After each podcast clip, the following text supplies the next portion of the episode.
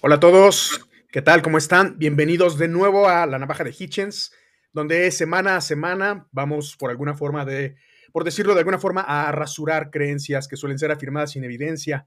El día de hoy estamos comenzando con nuestra segunda temporada y como todas las semanas nos acompañan mis amigos, hermanos y compañeros Armando Skitrowski y Alan de la Garza. ¿Cómo están? Súper.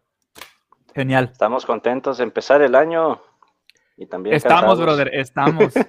Sobrevivimos pinche 2021. A ver si no nos manda la chingada 2022. 2022. si no nos echamos. Todo, apunta para, para, que, para que nos vaya de. Que nos cargue la verga.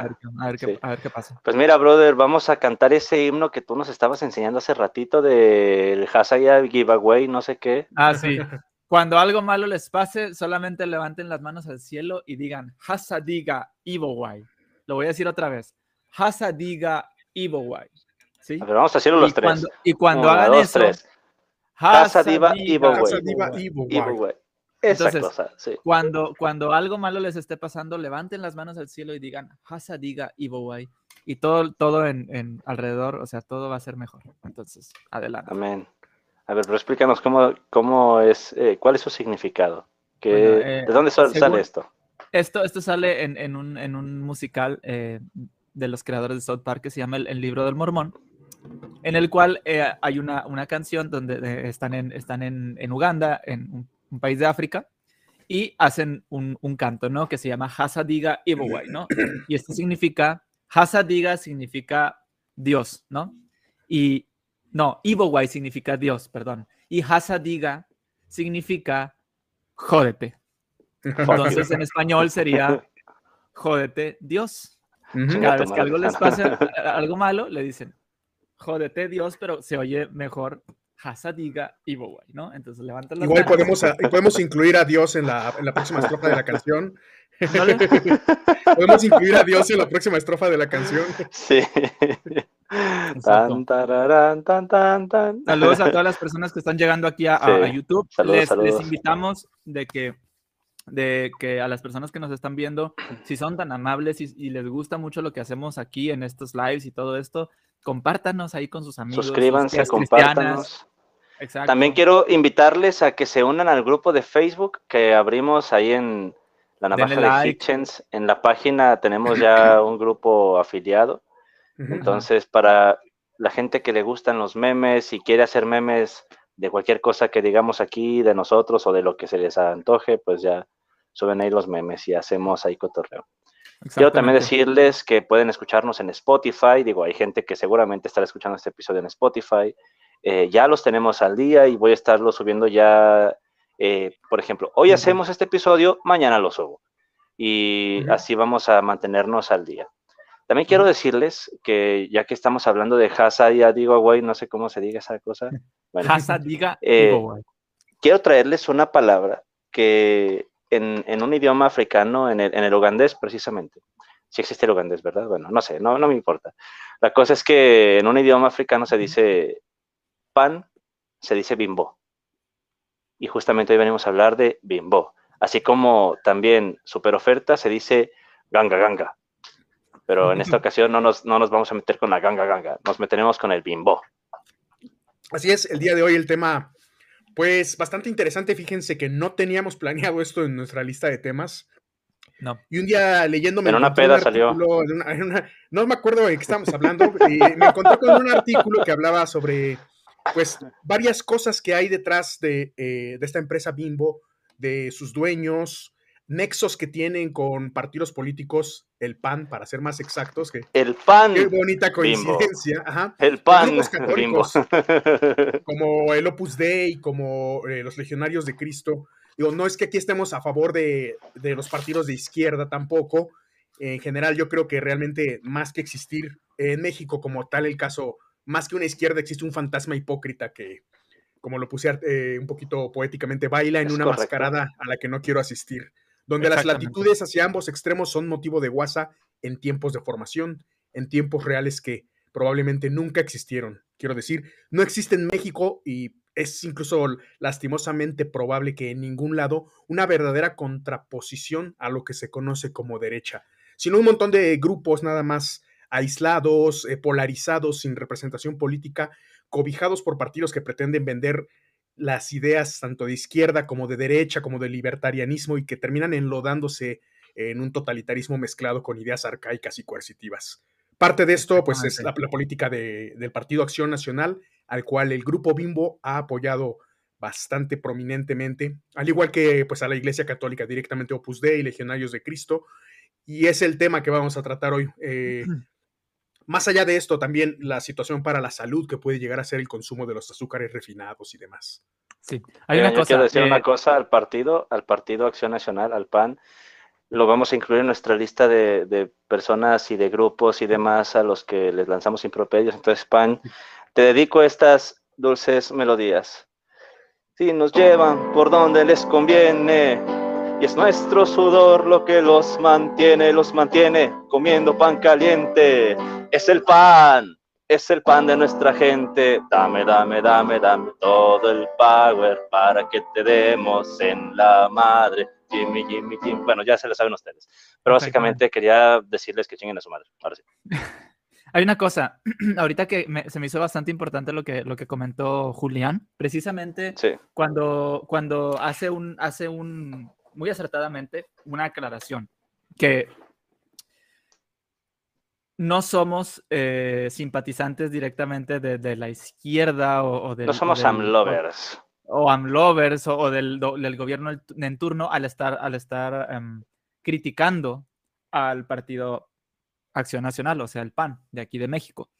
Eh, eh, de hecho, de hecho, y esto obviamente lo vamos a estar viendo más adelante, algún, algún episodio acerca de que Morena es una secta.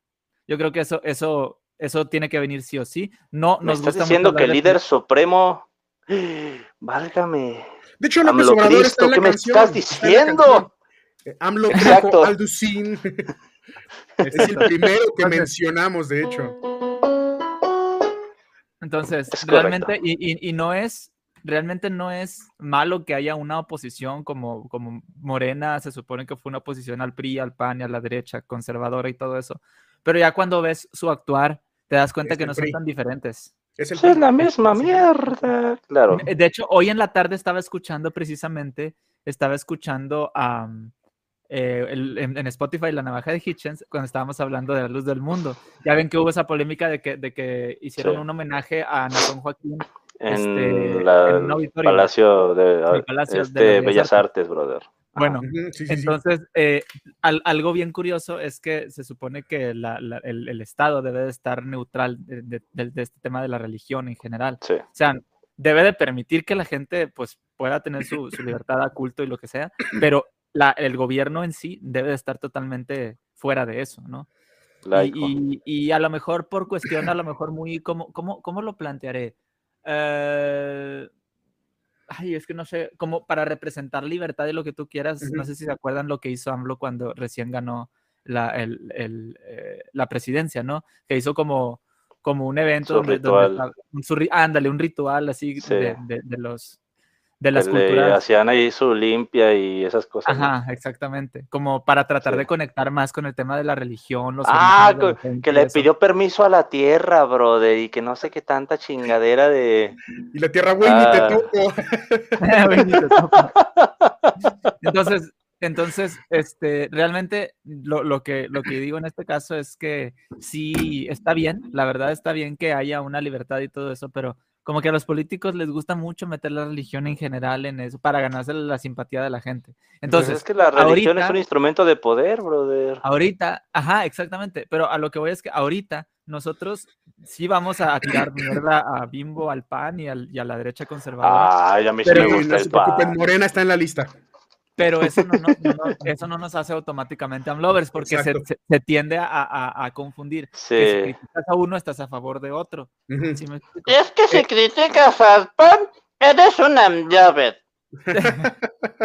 Oye, creo que, creo que precisamente, no, en, en, el, en el podcast donde, donde estuvo tu amigo Strife, Julián, Ajá. Este, Ethan, ¿verdad? Ethan Strife. Sí, sí, sí, este, rojo.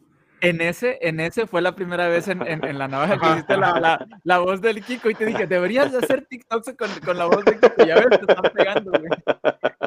Estuvo bien mamalón.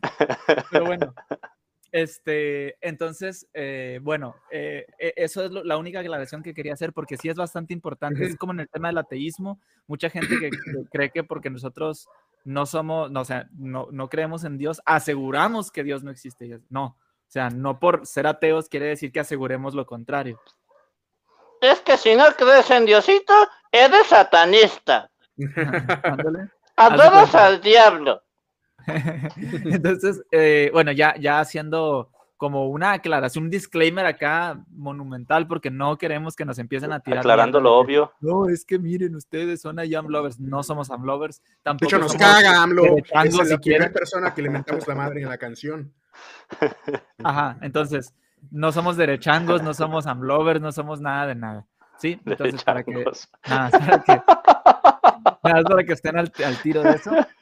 Eh, nosotros no somos intercanales. De hecho, digo, no voy a hablar por mis compañeros, pero al menos sí lo noto más o menos, somos como muy neutrales en el tema de la política. Sí hablamos, hablamos tratando de ser lo más objetivos posibles, pero no, no, no nos inclinamos como hacia un partido como tal. No creo que eso, no creo que eso sea un gran mérito porque la neta no es difícil tener una postura así, siendo que pues todos están de la verga, brother. no manches. Es que es criticable para cualquier lado que te vayas, la verdad. Sí, aunque increíblemente hay gente que sí se fanatiza mucho con el pan, o sea, o con el morena, ¿eh? O sea, porque y vamos a he conocido gente. Es la voluntad de Dios. Chinguen a su madre. O sea, el pinche Ku Pan. Como, focas, ¿no? como focas. Porque el Ku Pan, acuérdate la vez que trajo al Aje, a Lupe Batallán, a Mamela, que ya me dejó de seguir en Instagram, Mamela, brother. Se, emputó por algo que dije, yo no sé por qué, pero. Pues que no seguro. pues que no digo. Pero otro día esta cultura soportada, no, no, este, perdón, ay, Met Pro Choice, andaba diciendo que quería debatir con ella. Esta Aisa dijo que quería debatir con Mamela. Y por alguna razón, pues yo este, me metí a su live diciendo eso de que quería debatir con Mamela y Mamela la había bloqueado, entonces me metí a Instagram y vi que ya no me sigue Mamela, dije, ya se emputó. No te digo. Pero bueno, ¿qué tal si le damos oportunidad a nuestro gran amigo y colega Julián? Claro, claro, claro. Que nos dé una introducción, pero al tema. Que nos la introduzca. Sí. Que nos introduzca el pan. Que nos introduzca el negrito. El primer punto que salta mucho a la hora de tocar este tema es que no importa si estamos en España, México o, en cualquier otra parte de Sudamérica, no se le llama pan de caja o pan de molde. Ya llegó tal eh, la penetración de mercado que tiene la compañía. ya penetró tanto. Se le conoce como pan bimbo, así es secas tal cual. El pan bimbo que bajó del cielo. Eh, ahí está, hay gente en la misa, en la misa te lo dicen, brother. El pan bimbo que descendió del cielo. Hay gente que es capaz de decir, ¿me das un pan bimbo Wonder? es, puede suceder, no los he visto, pero no lo dudaría ni. A ese, a ese punto se llega, es que la, la mercadotecnia estuvo fuerte, lo hicieron sí, Y es parte de lo que vamos a hablar. Hubo un tiempo, em, la segunda parte del siglo pasado, del siglo XX, en el que hubo mucha migración a México desde España, principalmente por la Guerra Civil Española. Eh, todo lo de Francisco Franco y, demás. Eh, entre estas familias que buscaban establecerse en tierras nuevas, eh, llegó la familia Servitje, donde pues Juan Servitje fue el primero. en 1928 abrió su propia pastelería que se llamaba El Molino. estas deben de haberlas visto en la Ciudad de México por todas partes. Hay hay varias sucursales de, de pastelerías El Molino que fueron creciendo a raíz de esta que fue la primera. Y patentó una máquina eh, que en ese entonces se llamaba higiénica múltiple. Era una máquina que hacía pan de caja como tal. Eh, esta fue como que el momento épico en, hacía, perdón, esta máquina hacía pan normal, pan tipo bolillo. Más adelante, cuando empiezan a hacer pan de caja, llega el momento épico de la creación de Bimbo como tal, porque en vez de envolverlo en celofán, eh, en papel normal como se hacía en la época, comenzaron a envolverlo en celofán para que durara más tiempo fresco. Eh, esto entonces, pues poco a poco posicionó la pastelería como la favorita del centro y de toda la Ciudad de México. Y eh, las ideas que tenía Juan Servitje como, como una persona emprendedora, pues le llevaron a horizontes más lejanos. A raíz de esto decidió emprender en la fabricación y distribución en los cines cercanos a la zona del centro de la Ciudad de México piezas de chocolate y algunas botanas fritas que a la postre se iban a convertir en las marcas Ricolino y Barcel. El nombre Barcel obviamente viene de Barcelona, Cataluña, de donde ellos provenían. No, no estoy seguro si provenían de Barcelona, pero sí de Cataluña. Barcelona es una parte fundamental de, Cataluña. Entonces. Nunca lo había pensado eso, ¿eh? Lo de Barcel, Barcelona. Barcelona. Sí, sí, sí. Dale, dale, está bien. Eh, bueno, como narran varios testimonios que estuve leyendo, eh, de hecho tenemos aquí las fuentes para compartírselas en nuestras redes más adelante.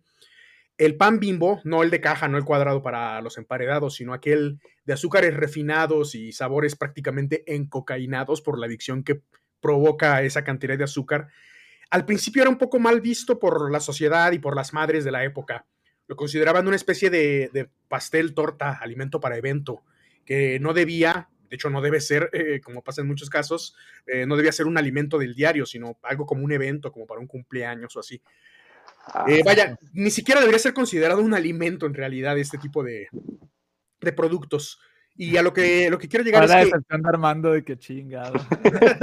no, no los vamos a dejar de consumir. Lamentablemente no los vamos a dejar de consumir, estoy de acuerdo. Yo también tengo cierto gusto particular por el pan, pero pues tenemos que, hablar objetivamente de... Ah, eres derechango.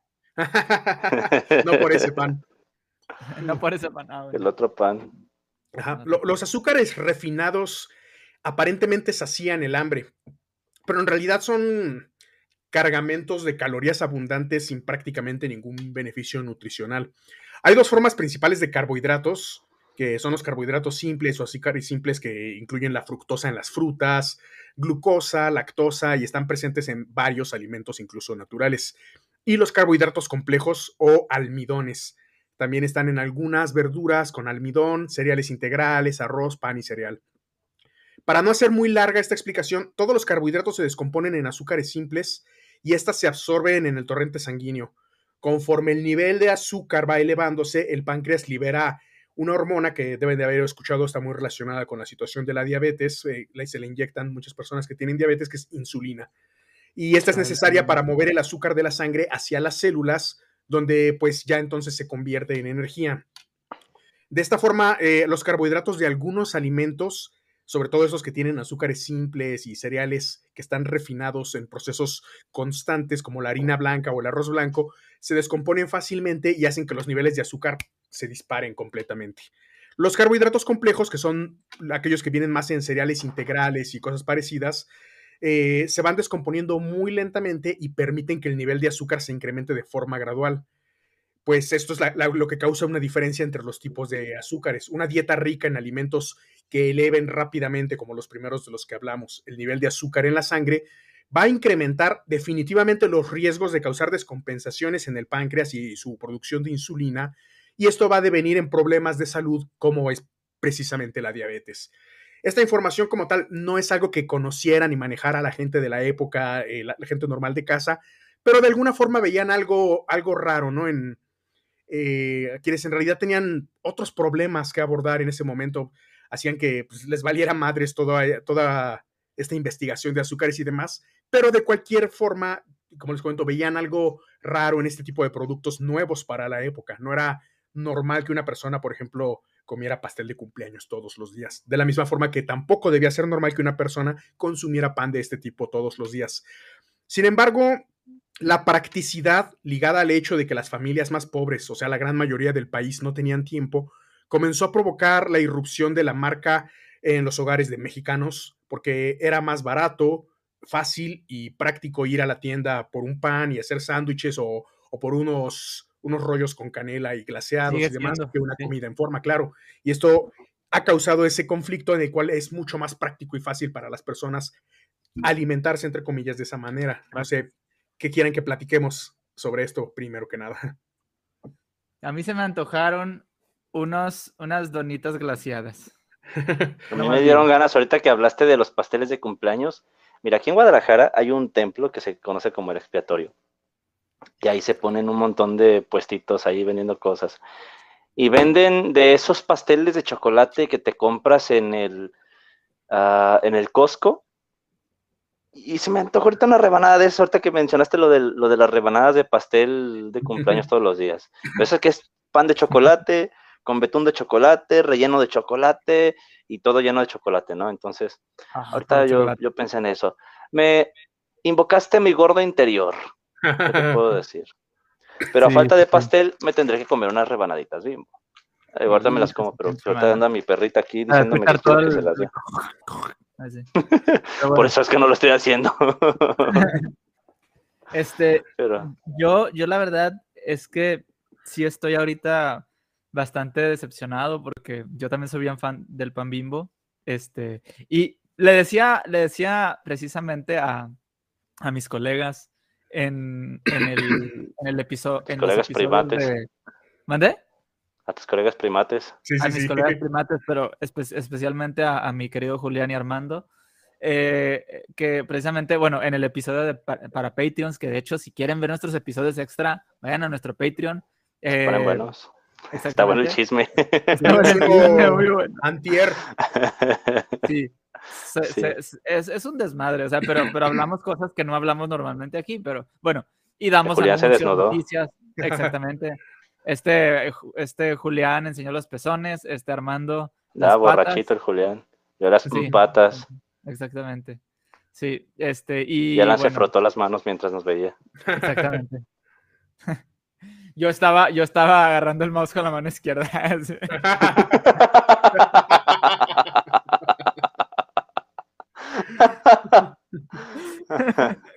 al, rato, este al rato lo agarraste con la derecha porque se te acabó la fuerza de la mano Y, eso en mi caso está mal porque yo soy zurdo, güey. Sacas. Yo no tengo que cambiar el mouse de mano. Yo también, pero. Entonces, en tu caso, en tu caso tiene más sentido la canción de que se me acabó la fuerza de mi mano izquierda. Pero bueno, este. Estabas agarrando el nito. Sí.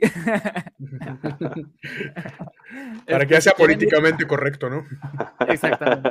El negrito. Exacto. Este, pero bueno, vamos, eh, si quieren ver nuestros episodios extra, pueden hacerlo eh, uniéndose a nuestro Patreon. Pueden hacerlo desde, dos dólares o tres, ¿cuánto es? dos dólares, ¿no? Creo que tenemos hasta de un dólar un tier. Ah, sí, bueno, desde un dólar lo pueden hacer. Entonces, si nos quieren. Oye, por cierto, nos saludamos, nos saludamos a nuestros Patreons, al señor Camilo, que el otro día ustedes irresponsablemente olvidaron su nombre. También a este don Nacho, a Sergio, y también a Isabel. Entonces, González, que ustedes, ya, sabemos que es González. Que ustedes de una forma sumamente irresponsable han pasado por alto y me echaron la culpa a mí que porque yo miento madres, pues sí les encantan mis mentadas de madre. Entonces, pues este, yo me hice. no, no, no, no. Pues, de tus culpas. Güey, me estoy haciendo responsable de las tuyas. Incluso ahorita acabo de hacer ese trabajo que te correspondía a ti. El de los ya mandaste saludo a Libres de Dioses y a, y a las demás páginas, ¿no? ¿Verdad? Ah, no, no, eh, saludos. Tengo que hacerlo yo porque. Hazlo. Pues para eso te pagan, brother. bueno, en lo que dividiremos esos saludos y aprovechamos, y aprovechamos esta pausa comercial, yo sí voy a hacer un comercial. Eh, Compren pan Bimbo. Estamos patrocinados por Bimbo, estamos dándoles Lamentablemente no, pero... le estamos dando publicidad y bueno, también dando páganos Bimbo. Bimbo. El fin de semana vi a mi amigo Luis Conde de la página Stay Metal 666 y traigo esta ah, hermosa camiseta. Eh, si les interesa, busquen así su perfil. Eh, Stay Metal 666. Stay Metal. Una cosa muy interesante y que a mí me gustó mucho cuando descubrí su marca es que hacen ropa inspirada en, el metal, en heavy metal, heavy metal, eh, pero no particularmente de una banda como tal. No es la camiseta de Metallica, no es la camiseta de, sí, de siempre. Sino son de su marca propia, Stay Metal 666, y que tiene relación con la indumentaria, con, el, con la estética del metal sin ser particularmente de una banda. Eso me gustó mucho, entonces ya estoy haciendo aquí comercial con mi camiseta, si, si gustan, si les gusta el metal y quieren además apoyar a, esta compañía de, mi amigo Luis, pues vayan y busquen su perfil. Realmente tienen cosas bien chingonas, chingonas. la pena. Amén. Diosito los bendiga. ahí está. Este, a ver, un momento. Continuamos con el pan. Sí, adelante. El panadero con el pan. Oigan, por cierto, esa canción está en sol, en sol mayor. La de este Tintán, el panadero con el pan, el panadero con el pan. Bueno, después de este dato inútil. Es precisamente increíble que lo hayas mencionado en este momento, porque la parte que vamos a tocar tiene algo que ver. Esto del panadero con el pan, obviamente no se trata de eso, pero vamos a relacionar. Imagínense que está hablando de que el panadero, la persona que trabaja para Bimbo, que se encarga de distribuir el pan, tiene de alguna forma que estar asociado al partido político PAN. Ok, no es obligatorio, pero vamos a hablar un poco de las formas eh, de la idiosincrasia que existe dentro de la compañía. Es un negocio de la idiosincrasia. Por eso es que pues, esta expansión monopólica que ha tenido, especialmente en América Latina, a pesar de tener presencia cultural y económica en España, fue más fuerte de este lado de, América Latina. Porque al menos al inicio, aunque no fue fácil, la situación en México, como lo cuenta Jaime Jorba, que es uno de los socios fundadores, Jaime Jorba. Trató, de reproducir el mismo modelo de negocio en España, sin embargo, el panorama fue muy diferente. El eh, él dice, el panorama. él dice, y cito, fue un error creer que los trabajadores españoles se comportarían igual que en México. Los sindicatos exigieron mucho y poco después se convirtieron en el yugo que terminaría con Bimbo España. Esto lo reconoció en un libro que hay escrito sobre la historia de la empresa. Esta cultura de ponerse la camiseta, ser fiel a la empresa, una estricta disciplina religiosa que incluso al principio se le, solicitaba a los empleados, eh, entre otros, Además de que no se les daban contratos sino por temporadas específicas únicamente, no se podía ingresar de planta, eran contratos cortos de meses que se los renovaban cuando querían y cuando no querían no. No había un empleo estable. Eh, estos contratos, aunque cumplieras con los resultados esperados, podían de pronto terminar tu contrato de tres o cuatro meses y volverte a contratar. Patadita en el escudo. Ah, Exactamente.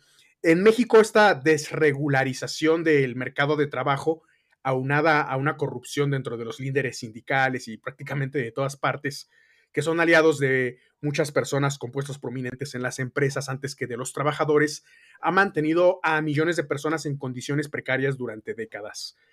Entonces, este monopolio de alimentos de alguna forma comienza a forjarse con también esta ideología de no es una explotación abierta, no es una digamos, como tal esclavitud moderna. Sin embargo, hay regulaciones laxas y permisivas de los países, sobre todo en América Latina, que han permitido que se, con la influencia además que tiene la gente de arriba de Bimbo, la familia Servitje, con el ámbito político, han permitido que haya estas condiciones de trabajo, por lo menos en esa época, parece que ahora se, han tratado de, de ceñir un poco más a la ley, pero por lo menos en esa época eran condiciones de trabajo muy precarias.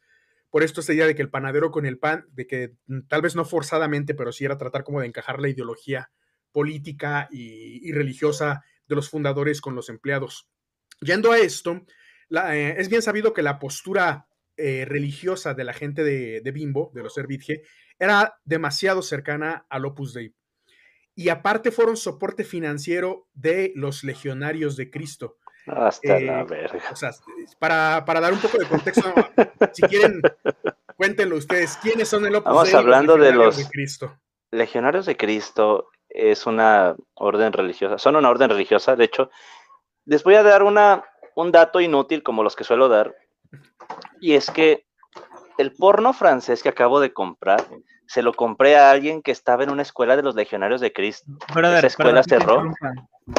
Perdón, dilo, dilo en español, porque cuando, cuando dices porno, la gente va a entender porno. Mira, esto es el porno francés. Es un instrumento de metal, de aliento, es la familia de los, alientos de metal. Es el corno francés o trompa, se le dice también así, la trompa, el corno francés, ah, French horn. Pero era de alguien de los yo le... de Cristo. Era de una escuela de los legionarios de Cristo. Y había gente de los legionarios de Cristo que puso su boca ahí pues sí, brother, pero pues este, yo como pongo la boca en un montón de lugares. No, obviamente, te voy a decir una cosa. La boquilla, la boquilla este se, hierve, o sea, la pones en agua hirviendo y pues ya este pues, te queda ahí para ti, ¿no? Pero bueno, la cosa con este instrumento es que había una escuela de de los, legionarios de Cristo aquí y un chico que estaba en la escuela sacra, pues también estuvo ahí en esa escuela de los legionarios, ¿no? Y cierra la escuela. El chavo tenía ganas de aprender a tocar el corno, pero eh, pues obviamente cierra la escuela y los instrumentos para dónde van, ¿no? Entonces, él fue a preguntar si se lo podían vender y se lo regalaron. Se lo regalaron. Es, una es un instrumento de la marca Silverton. Está nuevo, o sea, no lo usaron para nada. Y entonces cuando me habla para vendérmelo, eh, nos vemos y me lo muestra y pues me lo dio a un precio que considero bastante accesible, pero pues este chavo no sabía absolutamente nada del instrumento, ¿no? Y me dice, bueno, es que ahora con la pandemia, que ando sin dinero, la chingada, y necesito así, así, ¿no? Ah, órale, Simón. Entonces, este, se quedó como con las ganas de aprenderlo, pero pues no tenía tiempo, no tenía varo para pagarse clases, ni mucho menos, y pues, este, aparte lo del día a día, entonces, este, pues me lo vendió. Pero es una curiosidad, como les dije, inútil, es un dato inútil, pero que a final de cuentas les comparto porque, porque patata. Resulta que los legionarios de Cristo son una orden religiosa que ha sido muy eh, polémica por el tema de los pederastas. Hay un personaje llamado Marcial Maciel, que precisamente, precisamente, si ustedes lo escuchan, más de alguno va a, ceñir va a fruncir el ceño. Iba a decir, va a ceñir el frunzo, no, va a fruncir el ceño. el Porque fue, fue, un personaje muy turbio, de, de, lo más turbio que ustedes se puedan imaginar. Y que el, el, señor Papa Juan Pablo II también ahí como que los encubría, ¿no? Así muy, muy, muy, este, como les digo, México siempre fiel y como lo quería la gente y así, así, pero eh, ahí también tiene su telita, luego después le hacemos un episodio al señor Juan Pablo II, estaría bueno. Incluso un episodio, este episodio es como, va de forma inherente el tema, como bien mencionas, lo de los legionarios de Cristo, es en parte un episodio de los legionarios de Cristo también, pero podríamos hacer un episodio más a fondo, ¿sabes? Ah, este es una intro, es como para la puntita y ya después, eh, ahora sí se la dejamos ir completa, ¿no? Pero ahorita más o menos van como ubicando en su mapa mental quién chingados es Marcial Maciel, quién demonios, de qué demonios se trata los legionarios de Cristo. Y, güey, o sea, sí es, es, una cosa, es una cosa turbia, pero de lo más turbia que, que pueda haber. Un dato bien curioso de los legionarios de Cristo es que tienen donaciones millonarias que les han permitido crear una red de cerca de 200 colegios, institutos y universidades muy exclusivos en 22 países. En ellos estudian muchos hijos de empresarios mexicanos y extranjeros y es necesario Pensé que a decir hijos de... y es necesario incluso una carta de recomendación para poder ingresar a estos colegios. Los legionarios también tienen una serie de colegios, y esto es a donde, a donde viene el chiste, que se llaman mano amiga para personas de escasos recursos. uy, uy, estamos hablando de manos traviesas. No puede ser. ¿eh? perdón, perdón. Ay, güey. Marcial Maciel tenía vínculos muy fuertes con poderosas familias mexicanas como la familia Servitje, que son los propietarios de la panificadora Bimbo, y también eh, con el grupo de Carlos Slim, que es el hombre más rico actualmente del país, creo que en algún momento fue del mundo, de acuerdo en algún momento fue del mundo, sí. luego Maciel ofició la boda de Slim con su ya fallecida esposa Sumaya Domit y también participó en la misa póstuma en honor a la señora cuando ella murió. Ese es el nivel de involucramiento que tenía Marcial Maciel con la familia. A partir de 1997 hay una serie de denuncias públicas de pederastía que hicieron ocho exseminaristas y que incluso en canales de televisión se narraron cómo, cómo se daban estos casos de abuso. Y es a lo que iba con lo que dijiste hace rato. Eh, Marcial Maciel era la persona más turbada de la Iglesia Católica. Más turbada. literalmente eh, es lo que obligaba a que hiciera. Más turbante. más turbadora. Y del Opus Dei también hay cierta relación con la familia dueña de Bimbo. No sé si me quieran contar aquí algo de Opus Dei más o menos. Mira, yo quiero contar una cosa anecdótica. Como es bien sabido, y si no lo saben, se los hago saber. Algunas veces canto en misas o toco en misas o lo que sea. Pero andamos también ahí de repente mucho en iglesias católicas, ¿no? Y hay gente que me pregunta, oye, pero si eres ateo, ¿cómo lo haces? Les digo, no soy el único, de hecho abundan, abundan, o sea, ustedes no se dan una idea de cuántas personas ateas andan cantando y tocando en las misas, porque es un nicho importante de trabajo en la cuestión de la música. Y una de las chicas que ha estado en algunos de los coros eh, donde he estado yo, que ha estado en algunos de los eventos en los que incluso me ha tocado gestionar a mí, pues bueno, resulta que ella me platica que es atea. Y yo, este, pues, a veces cuando pongo en mis estados de WhatsApp eh, algunas cosas de lo que hago en TikTok o, alguna mamada así, no falta que alguien de la música me diga, ay, verte o escucharte que refuerza mi ateísmo y lo que sea. Y yo de que, ah, cabrón, ¿cómo que tú eres ateo? ¿Cómo que tú eres atea? Entonces esta chica me comenta que es, eh, ¿cómo te digo? Estuvo en una escuela del Opus Dei no recuerdo exactamente hasta qué, si desde la primaria o si en la secundaria, ya no me acuerdo, ahí sí me pierdo en los detalles. Pero me tocó, me, me, contó, me contó algunas cosas que ahí vivió, que, que le tocaba presenciar ciertos abusos así, este, sobre todo en la cuestión psicológica, pero también por ahí se ha escuchado alguna vez que pues, haya abusos sexuales, digo, o sea, religión sin abusos sexuales fracasó como religión pero en este caso el Opus Dei sí tiene tanto eso como el tema de los latigazos y bueno, bueno, bueno, es, es una cosa muy medieval, ¿saben? No sé. Tienen de hecho un control absoluto sobre las actividades diarias de sus miembros numerarios. Es una secta católica. Claro, exactamente, es una secta dentro del catolicismo extremadamente coercitiva. Incluso eh, los críticos del Opus Dei a menudo han atacado ciertas prácticas como esta que decías de los latigazos, la mortificación corporal y el uso de un aparatito que se llama silicio que se ponen en la pierna para sangrarse y para autocastigarse también, autoflagelarse. Eh, entre otros montón de cosas. Tienen, eh, hay amenazas a los miembros que intentan abandonar al Opus Dei. Se anima a los miembros numerarios a romper el contacto con sus amigos y familiares en favor de los contactos dentro del grupo, como cualquier secta prácticamente. Tienen captación y proselitismo bastante agresivos, sobre todo de adolescentes en, colegios especiales, colegios particulares, que son dirigidos por la gente del Opus Dei. Entonces, ese es el, digamos, el background de la gente de la Iglesia Católica con la que el grupo Bimbo tenía cierta relación. Sin embargo. Tenía sus fornicaciones ahí. sus tentaculitos. Estaba empiernadito bimbo con, con el Opus Dei, con el Marcial Maciel y todos estos mamones de los legionarios. Los legionarios de Cristo, así es. Hay un poquito que analizar la radiografía detrás de, Grupo Bimbo como empresa. Eh, a los 18 años, em, Lorenzo Servitje, el hijo de Juan Servitje, comienza a trabajar directamente en la panadería porque su padre muere entonces, como ya les había comentado, en esta panadería también se vendían chocolates y él fue quien empieza a hacer crecer este negocio. En 1944, eh, Jaime Sendra, que es hermano de la madre de él, Josefina, de la madre de Servitje, tras escuchar a Lorenzo hablar de cómo quería expandir el negocio, le, le inquiere que, ¿qué le parecería que se haga una fábrica de pues, panes de molde y, y pasteles? Ah, de, pan de caja. Ajá, sí, pan de caja. Ajá. Y entonces es cuando comienza esto que les contaba al principio, cuando comienzan a hacer el pan de caja y a envolverlo en celofán.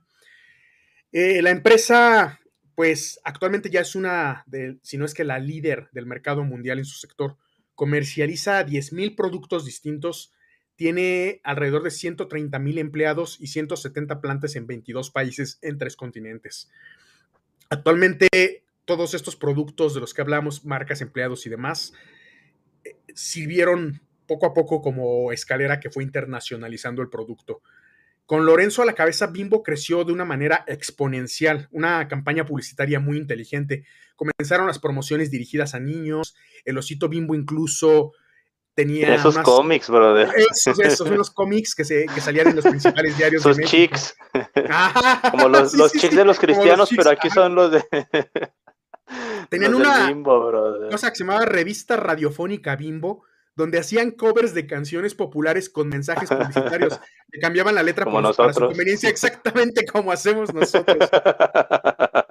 Tú chingas a tu madre. había, había un, unos. Eh, Los roles de canela. Había unos, unos eh, comediantes de los 80 o antes todavía que se llamaban los tepichines. Alguna vez creo que los mencioné ¿Los fetichines? Los tepichines. Ellos, ¿Fetichines? No, tepi, como de tepito. ah. Bueno, tampoco se salva mucho eso. ¿eh? bueno, ellos tenían, ellos tenían, eran muy buenos. Tenían unos anticomerciales, ¿no? Que eran como comerciales. ¡Ah, sí es cierto! sí, sí es cierto, ya me acordé. Los comerciales de antes eran, eran como cantados, ¿no? Sí. Entonces, este, ellos los cantaban, pero con letra como, o sea, burlándose, haciendo parodia. en YouTube están, o sea. Sí, brother, sí los llegué a ver. No recuerdo quién chingados me los mostró, pero Güey, son la mamada. Dice que la Coca-Cola tiene un chingo de azúcar y te va a dar diabetes y que no sé qué. mira, Pepsi, toma Pepsi, azúcar, engrudo y, gas es Pepsi. Dice. Mira, quien toma Pepsi hoy seguro es un demente. Muere la gente muy a, menudo, nomás anda tragando Pepsi. Por su ¿Cómo dice? ¿Por su qué? Ah, se me olvidó por su representante y que duro es mear la Pepsi. Ay, que duro es mear la Pepsi, sí es cierto, brother. búsquenlo, ellos son los fetichines. Pongan anticomerciales de los fetichines. Los fetichines. Estaban muy buenos, muy, muy buenos. Qué duro Hay que hacer un canal de TikTok que se llame Los Fetichines, ¿no? Güey, con canciones cristianas y le metemos cosas de fetiches, ¿no? Sí, sí, sí. A ver cuánto tiempo nos dura sin que nos censure TikTok. Dos horas. Ay, güey. Una, una cuenta precoz. van a salir cada rato con que salimos con desnudos, brother, porque ya ves que luego cada rato es de, lo que nos acusan, que, ay, se encueran en TikTok. Ah, qué pinches horas. O sea, sí tengo pensado encuerarme, pero todavía no lo hago. No mamen. Para eso está OnlyFans.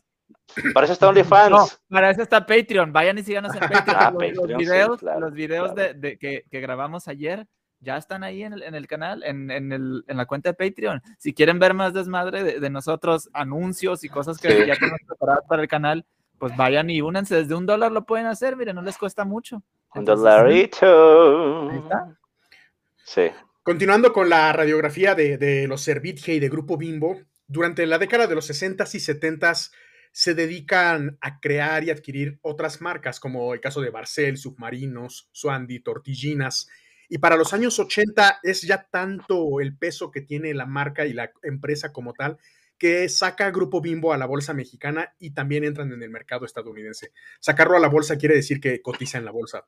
eso es a lo que me refiero con la grandeza que llega a alcanzar la empresa. Eh, una de las cosas, de las obras benéficas que de alguna forma hizo, porque Lorenzo Servitje, a pesar de estos nexos y digo a pesar y no por las profundas creencias religiosas, sino a pesar de ellas. A pesar tenía algunos actos altruistas de, de, vez en vez, no era una persona, no era, no era el señor Burns, por decirlo así. ¿No deducían impuestos de ahí? Eh, no estoy seguro, es muy probable que sí. Habría que ver. no quiero decir algo, pero no lo dudaría ni poquito. Pero hicieron algunas obras, entre ellas a mediados de los años 50, una parte de las ganancias de Bimbo se fueron a construir escuelas para lugares rurales, para niños de escasos recursos. Y hizo algunas asociaciones como la Fundación Mexicana para el Desarrollo Rural o el Instituto Mexicano de Estudios Políticos, y que en 1989 le llevaron a tener un premio llamado Tlamatini, el premio Tlamatini. La verdad, yo desconocía de la existencia de este premio, pero se le dio por sus aportaciones al campo de la educación. Entonces, eh, es probable, como dices, que mucho de esto tuviera que ver con desvío de impuestos, pero de todas formas las escuelas existieron. Ah, los niños tuvieron escuelas cercas a donde estudiaban. sí, estudiaban, exactamente. Hay un libro por ahí de un escritor llamado Salvador Frausto, llamado Los Amos de México, en el que cita varios casos eh, eh, relacionados a la familia Servit de lo que estamos hablando. Por ejemplo, dice que para las elecciones de 2006 donó miles de dólares a la precandidatura de Alberto Cárdenas Jiménez del Partido Acción Nacional, el PAN con el PAN. Y esto lo hizo porque pues ya tenía un pique, ya había una cierta posibilidad de que en algún momento ganara el pendejo este de AMLO y Servitje estaba en contra de eso. No, lo puedo culpar de estar en contra de AMLO. Y por eso se fue a meter AMLO en el pinche episodio? sí. Ahora, ¿no lo vieron? El pendejo anda diciendo que el Omicron se cura con Big Vaporub y abrazos. Vete a la verga. no, me, no me sorprende. Sí, sí. Güey, a pesar de que ya le pegó el pinche coronavirus, ¿qué? ¿Dos veces? Dos veces. Y sigue diciendo las mismas pendejadas. Sí, sí, sí. Hubo también una labor por parte de la hija de Servitje, su nombre es Marinela, les va a sonar, sí, los pastelitos se llaman así por ella, ah, quien también hizo labores en favor de la educación y mejoramientos de espacios públicos. impulsó incluso la construcción de 15 museos interactivos en el país, entre ellos el famoso Papalote Museo del Niño. Museo del Niño, sí. Exactamente. Esa es parte de la radiografía como tal que se tiene de eh, la familia Servige y de Pan Bimbo. Oye, una cosa que a mí me sorprendió mucho y desde la otra vez te lo mencioné. Yo no sabía que Submarinos era una marca aparte y que la habían comprado, brother. No seas mamón. Sí, sí, sí. y tortillinas. Dije, ¿Submarino? No, no. Sí, brother. Yo siempre pensé que había sido un producto que se había originado ahí en Marinela. las de Bimbo, pero no, más bien, ajá, de Marinela, brother. es de la hija pero este era, era una empresa aparte y la compraron. Bimbo. Bimbo. Bimbo. Exacto. ¿No sabía eso? O sea, neta, no sabía. Sí, Submarinos fue adquirido. Y bueno, continuando obviamente con todo esto que se menciona en este libro de los amos de México, los dueños de México, también los amos del universo. yo tengo un libro de los, con todos los cómics de los amos del universo. Brother, para los memes de Instagram o próximamente ya en el grupo de Facebook lo subimos. y salen los amos del Jimán y esos, pero con puras caras de los personajes de Bimbo y por ahí metemos al Marcial Maciel también. Oye, luego ser, ya sé. Oye, pero dices ser virgen y yo no dejo de pensar en ser virgen, ser virgen. No sé, como que el, apellido este, los fonemas son ser virgen a los 40. No la he visto todavía, brother, la tengo que ver. Tienes que verla. Está buena, está buena. Obviamente, entre partes, de, bueno, de lo que se habla en este libro es lo que ya comentábamos, de que fue apoyo financiero e incluso moral en la causa de los legionarios de Cristo, que es la congregación de, Marcial Maciel acusado de abuso sexual. Cuando los actos de pederastía cometidos por Maciel salieron a la luz pública, hubo un caso bien interesante en México con el Canal 40. Grupo Bimbo decidió retirar su publicidad de, los medios que dieron a conocer la noticia, argumentando que se trataba de una calumnia a la Iglesia Católica. Esto llevó al grado de que fueron tan grandes las pérdidas para Canal 40 y, el impacto sociopolítico que tuvo. No sé qué tanto tiene que ver, pero incluso hubo un desmadre en el que encapuchados llegaron a tomar las instalaciones porque ya no era viable el Canal 40 y un desmadre y bien cabrón que hubo con eso. Pero tuvo que ver principalmente con el retiro de publicidad. Incluso varios equipos de fútbol que traían Bimbo en la camiseta también se les retiró la publicidad de Bimbo por esta misma situación. Ah, ella hasta cierto punto una conexión, creo que un poco, poco mencionada. Diabólica. Eh, el mismo Servitje, eh, aparte de ser miembro del Opus Dei, al cual patrocina con fuertes, ah. patrocinaba porque ya murió con fuertes sumas de dinero, fue impulsor de la asociación a favor de lo mejor. No sé si se acuerdan de esa asociación. Es como esa de March de los padres en contra de las familias solteras. Es como va por México y todas esas asociaciones. Son de las que, le gustan a Agustín Laje. Sí, sí, sí, sí, sí, sí, sí, exactamente. De lo, que platicas aquí, aquí Lilith, aquí en, en TikTok nos está diciendo que Ricardo Salinas Pliego tuvo que ver mucho con eso. No sé qué, qué, información tengas tú, Julián. Realmente ninguna. no, no hice ninguna investigación sobre Salinas Pliego, igual y más adelante como también tiene un, comportamiento muy sectario el grupo de Salinas Diego y Electra y demás, podría ser analizado en algún episodio. Chinga su madre Electra.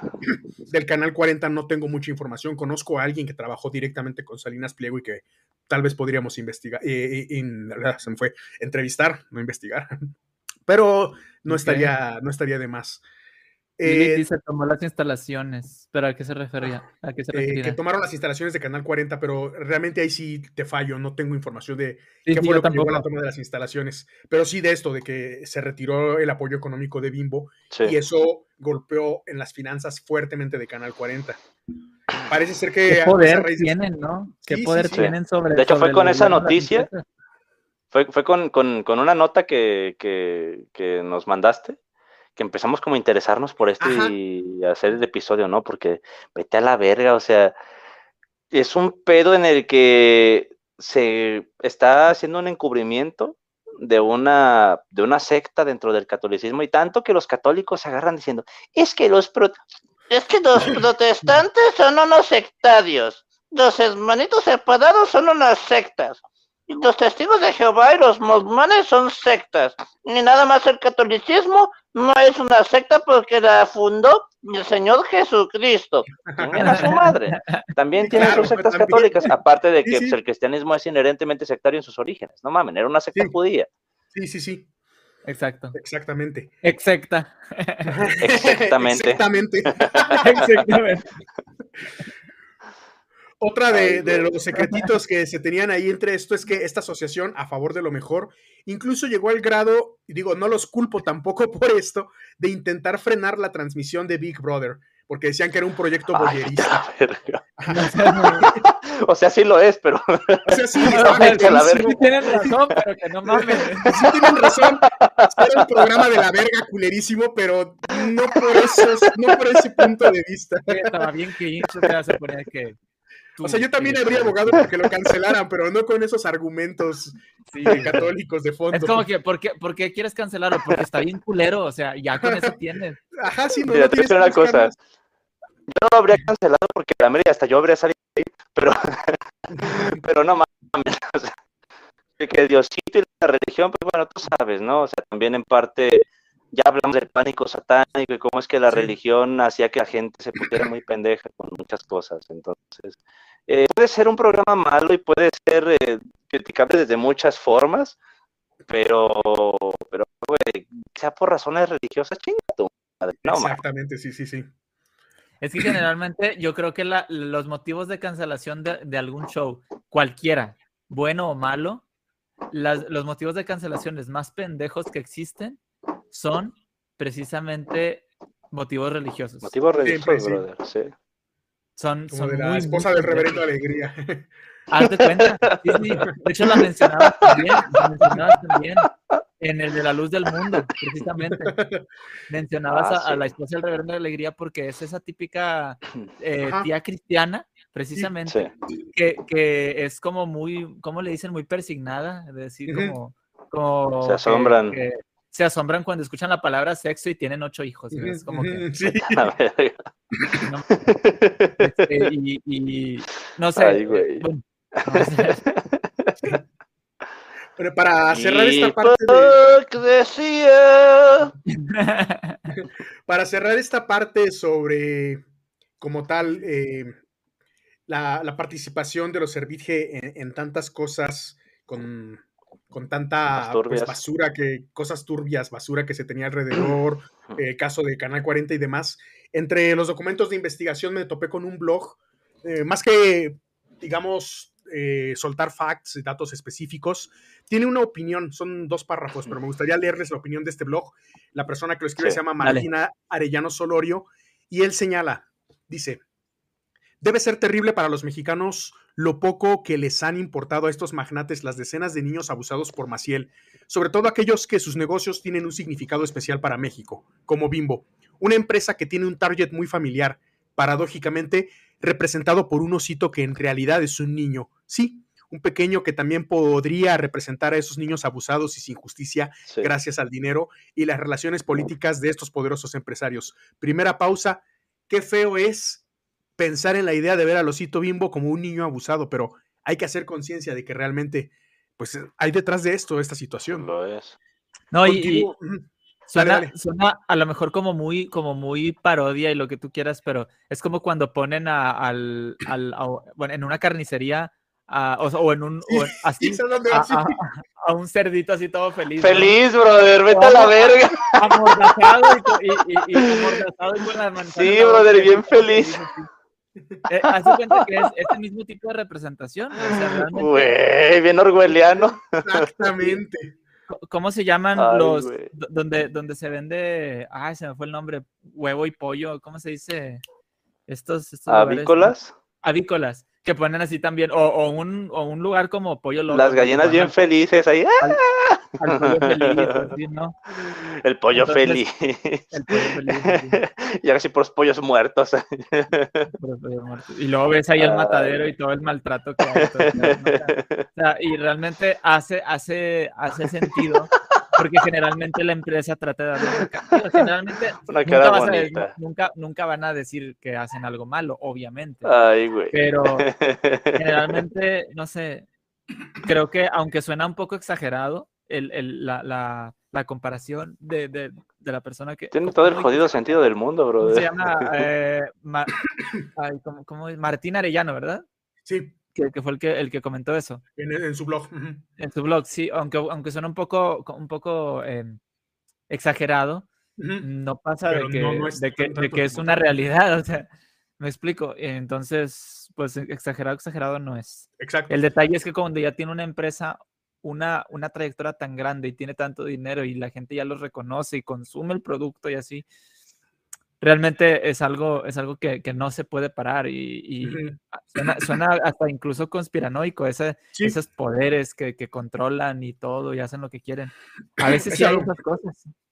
A lo que va la segunda parte, el segundo párrafo de, este blog que quiero terminar de, leer para pasar al siguiente tema, dice, por eso impacta saber que también son responsables de llevarse entre el 6 y el 10% de toda la riqueza del país afuera para evadir impuestos y al mismo tiempo pagaron con el silencio las atrocidades de Maciel mientras le entregaban millones de dólares.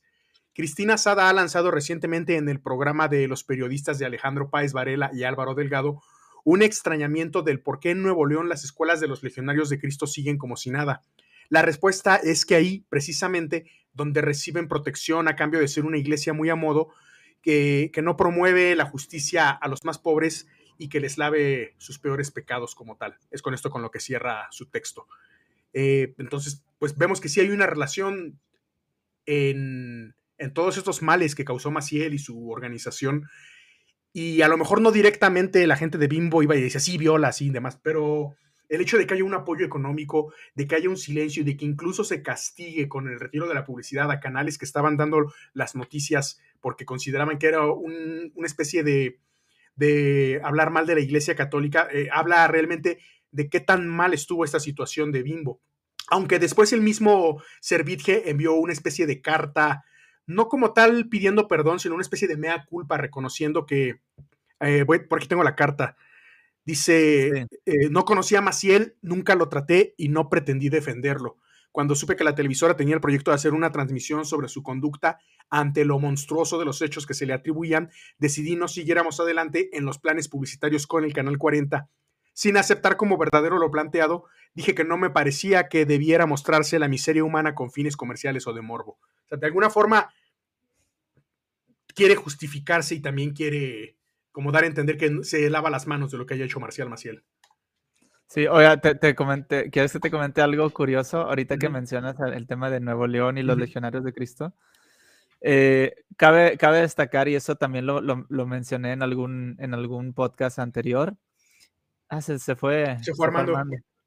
Eh, bueno, em, comentaba que, que ah, creo que no, no, no sé si aquí en La Navaja o en escepticismo racional, pero las, los colegios, los colegios cristianos y católicos más caros que hay están en San Pedro Garza García. Y los legionarios de Cristo están allá también. Sí, claro. Están allá. O sea, realmente no son una iglesia que están aquí en Guadalupe o en, o en San Nicolás de los Garza, Monterrey o Juárez, Nuevo León. No, no, no, no están en San Pedro y tienen unos terrenazos de lujo, ¿eh? O sea, no, no, no manejan cualquier, este, no sé, mugrilla de dinero, ellos manejan putazo de lana. Y entonces es, es una cosa bien, no sé, o sea, hasta, hasta da ascos hablar de eso el Chile. Sí, la verdad es, es un caso, pues por, eso es que hicimos el episodio, porque es un caso de análisis completamente. Eh, no están en cualquier lugar, es a lo que voy. ¿Dónde está eso que, que tanto pregonan del de la humildad y la chingada? No, nada que ver. La religión es negocio y siempre lo será y lo va a ser hasta el fin de los tiempos. Y ese es el mejor ejemplo de cómo eh, la religión es negocio y el negocio se involucra con la religión. Una empresa que se dedicaba a la comercialización de pan de pronto está con las manos metidas tan hasta el fondo en la mierda de todo esto de los legionarios de Cristo y Marcial Maciel. Me preguntan en, en TikTok, dinos la neta, ¿en San Pedro comen humanos, sí o no? Pues, pues. ¿Dónde fue lo del caso ese de Cumbres de los asesinatos? ¿Es por ahí o, no? en, Cumbres, pero eso es Monterrey. ah, es en Monterrey. Pero es, haz cuenta que las, la, el área de Cumbres de aquí de Monterrey es como un área, pues, más o menos nice, ¿no? este, y, así, ¿no? Pero sí hubo, estuvo muy gacho. De hecho, eran ingenieros civiles los chavos, yo soy ingeniero civil. Yo este, escuché cuando estaba ahí en la, en la, en la facultad de esa, esa historia estuvo, estuvo gacho, la verdad. Este, y bueno, ni, ni pedo. Pero no, fue en Monterrey. de hecho, para el rumbo, pero no, no era. No es exactamente. bueno, pues en lo que regresa Armando, ¿qué te parece si empezamos a, a tratar el siguiente tema, que es el tema con el que cerraríamos el episodio, y es el tema del involucramiento del oso, el oso bimbo y el Estado. Yo cuando escribí el osito y el Estado pensé en Rusia, pero no tiene nada que ver con Rusia. Se hablaba este, mucho de... Sí, dale, dale. No, no, que... Dale, dale, bro. Ahorita te, te, te complemento. A raíz de ciertas situaciones con esto del etiquetado que hubo en los productos, se comenzó de pronto eh, en 2021 eh, por la pendejez de la fauna de redes sociales a tratar a la empresa Bimbo, una empresa que amasa una fortuna de 2.600 millones de dólares, como una especie de símbolo de libertad frente al Estado. Y repito, y lo vamos a reiterar todo el episodio, no estamos a favor del Estado, mucho menos del Estado de Morena. Sin embargo, ¿qué clase de libertad social puede exigir una empresa que busca todos los recovecos legales para burlar leyes que buscan atender a los problemas de alimentación que vive al menos el 60% de la población mexicana? Con todo esto del etiquetado, Bimbo principalmente y sus empresas filiales como Barcel comenzaron una campaña en contra del etiquetado que dice que los productos tienen exceso de sodio, exceso de calorías, de azúcares y demás. Fue una de las empresas junto a Coca-Cola que buscó de alguna forma incluso bloquear la ley del etiquetado frontal en alimentos para informar que pues los excesos de concentraciones que tenían, como les comento, azúcar, grasas y demás. No solamente con esto, ha ido más lejos. En algún momento se les pidió a las empresas que tenían mascotas que tenían que desaparecer a las mascotas para que no fueran llamativas hacia los niños. Bimbo valiéndole tres hectáreas de Sí, sí, sí. Lo dejaron de poner en el pan, pero lo empezaron a poner en las servilletas al osito. No, no, no. Fíjate, hubo uno, hubo uno, no me acuerdo qué pan era, pero, pero lo dejaron de poner en, la. En la ah, en los hotkeys. Los hotkeys, sí, sí. Ah, exacto, en los, en los hotcakes lo, lo, imprimieron en el pan. en el pan traía la cara de los así como chinga tu madre, Estado. Estos abogados que tiene Bimbo que les dijeron: Tengo la solución. no, no lo pongan en el empaque, pónganlo directamente en el, el pan. como es como el Lionel Hotz de los Simpsons, no sé, algo así. Es un acuerdo que no. ¿Qué te lo pusieron? En las servilletas, no recuerdo si es pétalo o cuál, pero hay unas servilletas que le pertenecen a Grupo Ah, sí, sí, en las servilletas. Y pusieron a Lotito en las servilletas también. se, se, terminó volviendo una burla para el Estado, y más que un gesto amistoso. Y la verdad es bastante ingenioso, como dices, no sé qué abogados tenían, fue algo ingenioso, pero no estamos jugando a los memes, no es una empresa que tenga el objetivo de ir a hacer chistes, sino realmente están burlando una ley que tenía una razón de ser. Esta postura ya no es sino la muestra del poder que esta empresa ya internacional tiene en México y, el nivel de respaldo que tiene por parte de un sector conservador de los políticos de derecha para seguir actuando como desee. Eh, lo que la empresa es estar de alguna forma jugar a la doble moral. Por una parte contribuye a la mala alimentación de las personas y por otra hace campañas supuestamente altruistas en la pandemia, regalando productos a personal de salud, campañas supuestamente para ejercitarse y demás. en general, más bien lo que pasa es que la mercadotecnia tiene muy bien estudiado eh, este social eh, washing que, utilizan contra la población. Em, hay un texto por ahí que quiero citar para finalizar. Dice tal cual, es un párrafo con el que eh, cerraríamos el episodio. Sí, ya, no se dice pan bimbo, se dice pan con mayúsculas como el partido político católico conservador que es su aliado. Se dice iglesia, se dice desnutrición y obesidad infantil. No queremos recordar esto, no queremos llevarlo siempre con nosotros, ni sobre la espalda de trabajadores precarios en Madrid, Colombia, Brasil o Ciudad de México, porque parte de lo que se tiene es contratos laborales, pues como les comento, ya no igual que antes, pero aún así bastante precarios hacia los trabajadores. Y continuó, Queremos que paguen impuestos, que acaten las leyes, que dejen de hacer lobby. Eso es lo que hay que poner sobre la mesa cuando se habla del pan bimbo.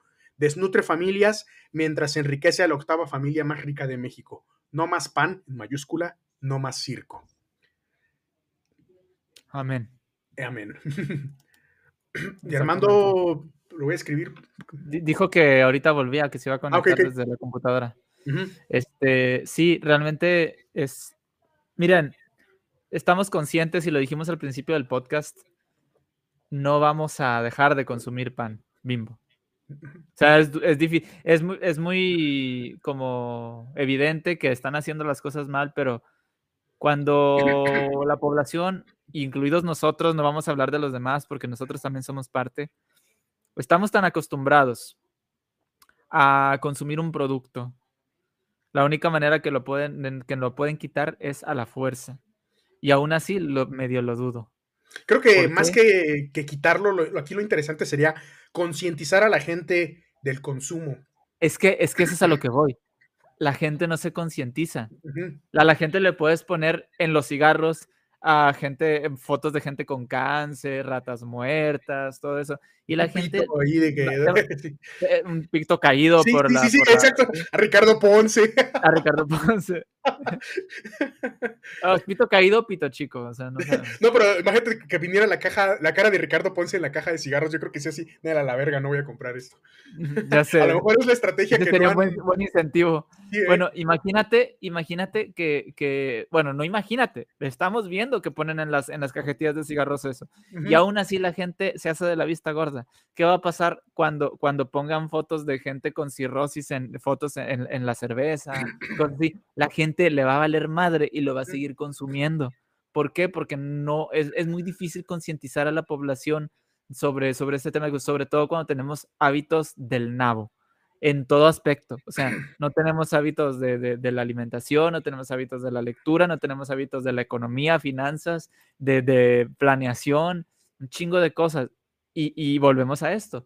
Aunque, mira, cuando se escracha una, a una empresa muy grande, como lo es la Coca-Cola, que ya se ha hecho muchas veces, como lo es la Pepsi, como es Gillette, como ha sido Bimbo en este caso, como han sido muchas otras empresas donde se les, se les descubren negocios o cosas muy, muy turbias, ¿no? Como lo que estamos viendo ahorita. Eh, se empieza a hablar mal de ellos dos semanas, tres semanas, ¿Qué te gusta? Tres semanas.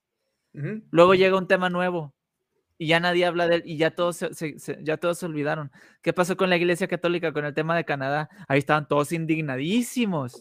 Y ahorita, ¿quién habla de ellos? Dime, dime en los últimos 30 días, ¿quién chingados ha hablado del tema de la, Iglesia Católica en Canadá? Del, de tantos niños que se hallaron muertos. Nadie. ¿Por qué? Porque una de las cosas que nos, de los, de los contras del, acceso a la información es precisamente que estamos atiborrados de información y ahorita podemos decir, ah, mira, que, el, que Opus y que Bimbo y que no sé qué, bla, bla. Ahorita nosotros estamos haciendo ruido con esto, pero ¿quién más está hablando de Bimbo ahorita? ¿Quién más? Nadie, nadie tiene la, la conciencia de todo esto. Se habló en su momento separadamente de una o de otra cosa, pero nunca todo en conjunto como tal. Ajá porque mañana sale una noticia nueva y se nos olvida esta y, em, empezamos a hablar de la noticia nueva. En general, que diga Exactamente. Y fíjate que hasta eso es un buen distractor, porque como todos los días dice algo, acordarte de tanta cosa que dice, no se puede. Todos los días dice algo y todo lo que dice es pendejo, entonces no se le puede seguir el ritmo. Fíjate, por ejemplo, la, política, hay cosas buenas que ha hecho, como la política del etiquetado. No digo que lo hizo AMLO solito, porque los presidentes no hacen nada, son meros representantes. Hay un equipo detrás de ellos que hacen todo eso. Esa fue una buena propuesta. Que Bimbo quiso no, no seguir, fíjate. exactamente. Pero, no, no vamos tampoco a criticar gratuitamente. Por ejemplo, decimos, estamos en contra de muchas cosas que hace AMLO, su gobierno y todo, pero también ha, habido cosas buenas que hacen. Entonces, o sea, no estamos diciéndole como que, ay, mira, es que, e, es que yo siento que es como como cuando alguien hace un trabajo de que vamos a felicitarlo porque lo hizo bien. Pues es que es su trabajo, ¿no? Es como que se le puede reconocer y todo, pero decirle, bueno, mira, sí es que ha hecho malas cosas, pero también ha hecho buenas. Es como que, pues es que pues, se supone que por eso está ahí, por eso le pagamos. pero bueno, este, no sé, bueno, ya nada más para finalizar este, esto que estabas comentando tú, es cierto, o sea, realmente estamos, estamos debería de caernos el 20 en algún lugar, en algún momento, perdón, en donde ya no tengamos que estar, eh, no sé, que, podamos mínimo, como dices tú, tomar un poco más de conciencia. Pero mira, esta pregunta te la voy a hacer yo a ti directamente, Julián. Yo te comenté que para, al menos para mí es muy difícil, sino, si no es casi imposible, o imposible ya de por sí, concientizar a la gente. ¿Tú crees que habría alguna manera de concientizar a la gente, pero de verdad, que, que tenga un impacto positivo? No, no, la gente, el camino fácil siempre va a ser el camino que conlleve de alguna forma ignorancia y respuestas fáciles a todo. Entonces, no, no lo veo viable. Ajá, pero alguna, alguna cosa, algo que al menos se pueda intentar hacer, que no sea lo mismo de siempre. no sé, la verdad. no, no encuentro una forma en la que puedes cambiar la conciencia colectiva de un montón, un montón de personas. Te voy a plantear una cosa, por ejemplo, ahorita estaba, ahorita Armando tenía unas rebanadas bimbo para, pues, por la temática de hoy. Al menos yo, y fíjate que yo estoy tratando, yo trato de hacer esto de, de, de, ser un poco más consciente con lo que consumo y todo, menos con el café, eso sí no me lo quita nadie. Este, pero, por ejemplo, yo, en mi caso, desde que pusieron las, los sellos negros así en todos los, los etiquetados de, de, los productos, yo los consumo igual. O sea, para mí no ha habido como que, ah, ya no puedo comprar este porque tiene el No. Para mí es, hace cuenta que no lo tiene. O sea, no lo veo. Lo único que veo aquí dice exceso de calorías, ya lo sé. Exceso de azúcares, ya lo sé. Es como que lo compro como quiera, me explico. O sea, realmente, y yo, yo trato de tener esa conciencia, pero no, no la tengo. Y, bueno, el caso de nosotros, por ejemplo, como dices, sabemos que tiene exceso de calorías, sabemos que es un producto nocivo, igual lo consumimos, pero estoy seguro de que hay gente que lo toma desde el punto conspiranoico de que, no, eso no es cierto, nos quieren esto, el gobierno, bla, ya sabes cómo son todo el discurso conspiranoico exactamente igual siempre. Sí. Es muy probable que mucha gente lo quiera ver desde ese punto de vista. Exactamente. Aparte defendiendo ricos que no hacen nada por ellos. No, lo que pasa es que el gobierno quiere tirar a las empresas porque quieren que seamos otra Venezuela, cosas así. Ay, güey, no mames. O sea, como, vato, neta, la gente también debe, debe de entender que, ok, qué bueno el libre mercado. Yo estoy a favor del libre mercado y todo eso, que tú puedas poner tu negocio y, y manejar tus finanzas y todo eso. Muy bien, todo está perfecto, ¿no? El detalle es defender a las empresas es de, de esa manera tan, tan, Mira, en la empresa, para la gente que nos está viendo, si son empleados, son asalariados, son godines, cualquier cosa, ¿no? De cualquier tipo de, puesto que trabajo que tengan. El día que ustedes les sean inservibles a la empresa, no importa en qué situación estén, familiar, de lo que sea, no importa. Ustedes, nosotros, somos desechables. El día que no nos necesiten, nos dan una patada en el culo, y nos vamos. Así de sencillo, así son las empresas. Las empresas no tienen por qué ser defendidas por la, por el, ¿cómo se le dice? Por la parte que es el empleado, el, asalariado. La empresa hace lo que, lo que, o sea, cumple su función, que es dar un servicio, producto, cualquier cosa que ofrezca a cambio de, de una remuneración. Y para eso tiene la gente trabajando, para que cumpla cierto, cierto, ¿cómo se le dice? Eh, actividad, no, ¿cómo se me fue la palabra? Eh, ay, se me fue. Bueno, para pues que, para que preste su trabajo a cambio del servicio. Exacto. Para que haga, para que preste su servicio para realizar ciertas tareas y se pueda dar esto. Es lo mismo. El día que no los necesiten, los van a desechar. Y no quiero sonar aquí muy, como muy comunista, ¿no? Hablando de estas cosas, pero realmente es así. O sea, lo malo del, del capitalismo y lo malo de, de las, del, del, poder que tienen las empresas es que se pasan la ley del trabajador por el culo o por las bolas, si quieren. Este, y, y, y, nosotros no tenemos por qué estar defendiendo a ninguna pinche empresa. Simplemente tenemos que estar conscientes de que ellos hacen su función, nosotros la nuestra y se acabó, ¿no? Y ya. O sea, ellos con lo suyo, nosotros con lo nuestro y adelante. Pero bueno, eso ya es otro tema. Ahorita lo único que digo es porque Ahorita, si, por ejemplo, si en algún momento viene alguien a defender a Bimbo, decir, no, pero es que mira, da muchos empleos. ¿Y qué, güey? Muchas empresas dan muchos empleos y no tienen por qué estar haciendo mamada y media como lo que, lo que estamos viendo ahorita que, que, hizo y que ha hecho durante tantos años Bimbo. Me, me, explico. O sea, si no vamos a estar como en la película del rey de, la película El Rey de Herodes, ¿no? O te chingas o te jodes. Así de sencillo. Entonces, bueno, no pues sé si quieras comentar algo y luego nos pasamos a los comentarios. No, pues vámonos a los comentarios ya. Bien, entonces, este, dimos acá un discurso medio. Bueno, buenas noches, mis queridos amigos, de, dice Tuto, ¿cómo estás? Se les quiere, también, te queremos mucho, Tuto. Este, a ver, aquí está Delia Sauceda, que nos saludó hace un ratito. Un día una disculpa que no, no saludamos a la gente que iba llegando, este, eh, estamos agarrando ritmo apenas. Es mi primer día. Este, dice Donacho Romero. Eh, ya no es nuestro Patreon, eh. Muy mal, muy mal. Otra vez. eh, ¿Qué tal, amigos? Enhorabuena, gusto verlos de nuevo. ¿Cómo pasaron estas fiestas decembrinas? Eh, esto. Eh. que se, se hace lo que se puede. de la verga, si quieres que te sea sincero. Pero estamos vivos, eso es lo único que importa, al menos. Este, pero bueno, los pero tenemos salud, pero es que estamos comiendo pan bimbo, entonces no tenemos tanta. Pues salud, salud no tenemos. Salud nada más la de esta mera. Salud. Luis González, ¿qué más, gente? ¿Cómo estás, Luis? Muy bien, todo tranquilo. Eh, ah, ok, dice aquí Roberto Joshua. Joshua. Hola, ¿cómo estás, Joshua? Dice, yo no discrimino, todos los políticos me cagan, de México, Costa Rica o de cualquier lugar, dice Tuto. Blanket, qué bueno que estás por acá, Blanket. Sí te vi en TikTok, ¿eh? pero de repente ya te, pasaste por acá. Muy bien, que para que veas aquí, para que puedas ver a los compañeros. Roberto Joshua dice, mi familia fanática dice que con ese ritual consagró a México. ¿Cómo? Consagró eh, Lo de AMLO, ajá, que AMLO hizo el ritual este de la tierra. ¿Pero a Satanás? Ajá, eh, porque su familia es, eh, la, familia de Joshua es muy creyente, hasta donde tengo entendido, muy religiosa. Entonces, de alguna forma dicen que con ese ritual, digamos, prehispánico, consagró a México a Satanás por no ser precisamente un ritual cristiano. Ah, bueno, imagínate. A ver, Gabriel Gutiérrez, que llegó de TikTok también. Gracias, gracias. Anet, hola Armandowski. Tarde pero seguro. Bueno, Armandowski no está ahorita. No está ahorita. Se fue a comer pan. en Uruguay hay una carnicería que se llama El Novillo Alegre.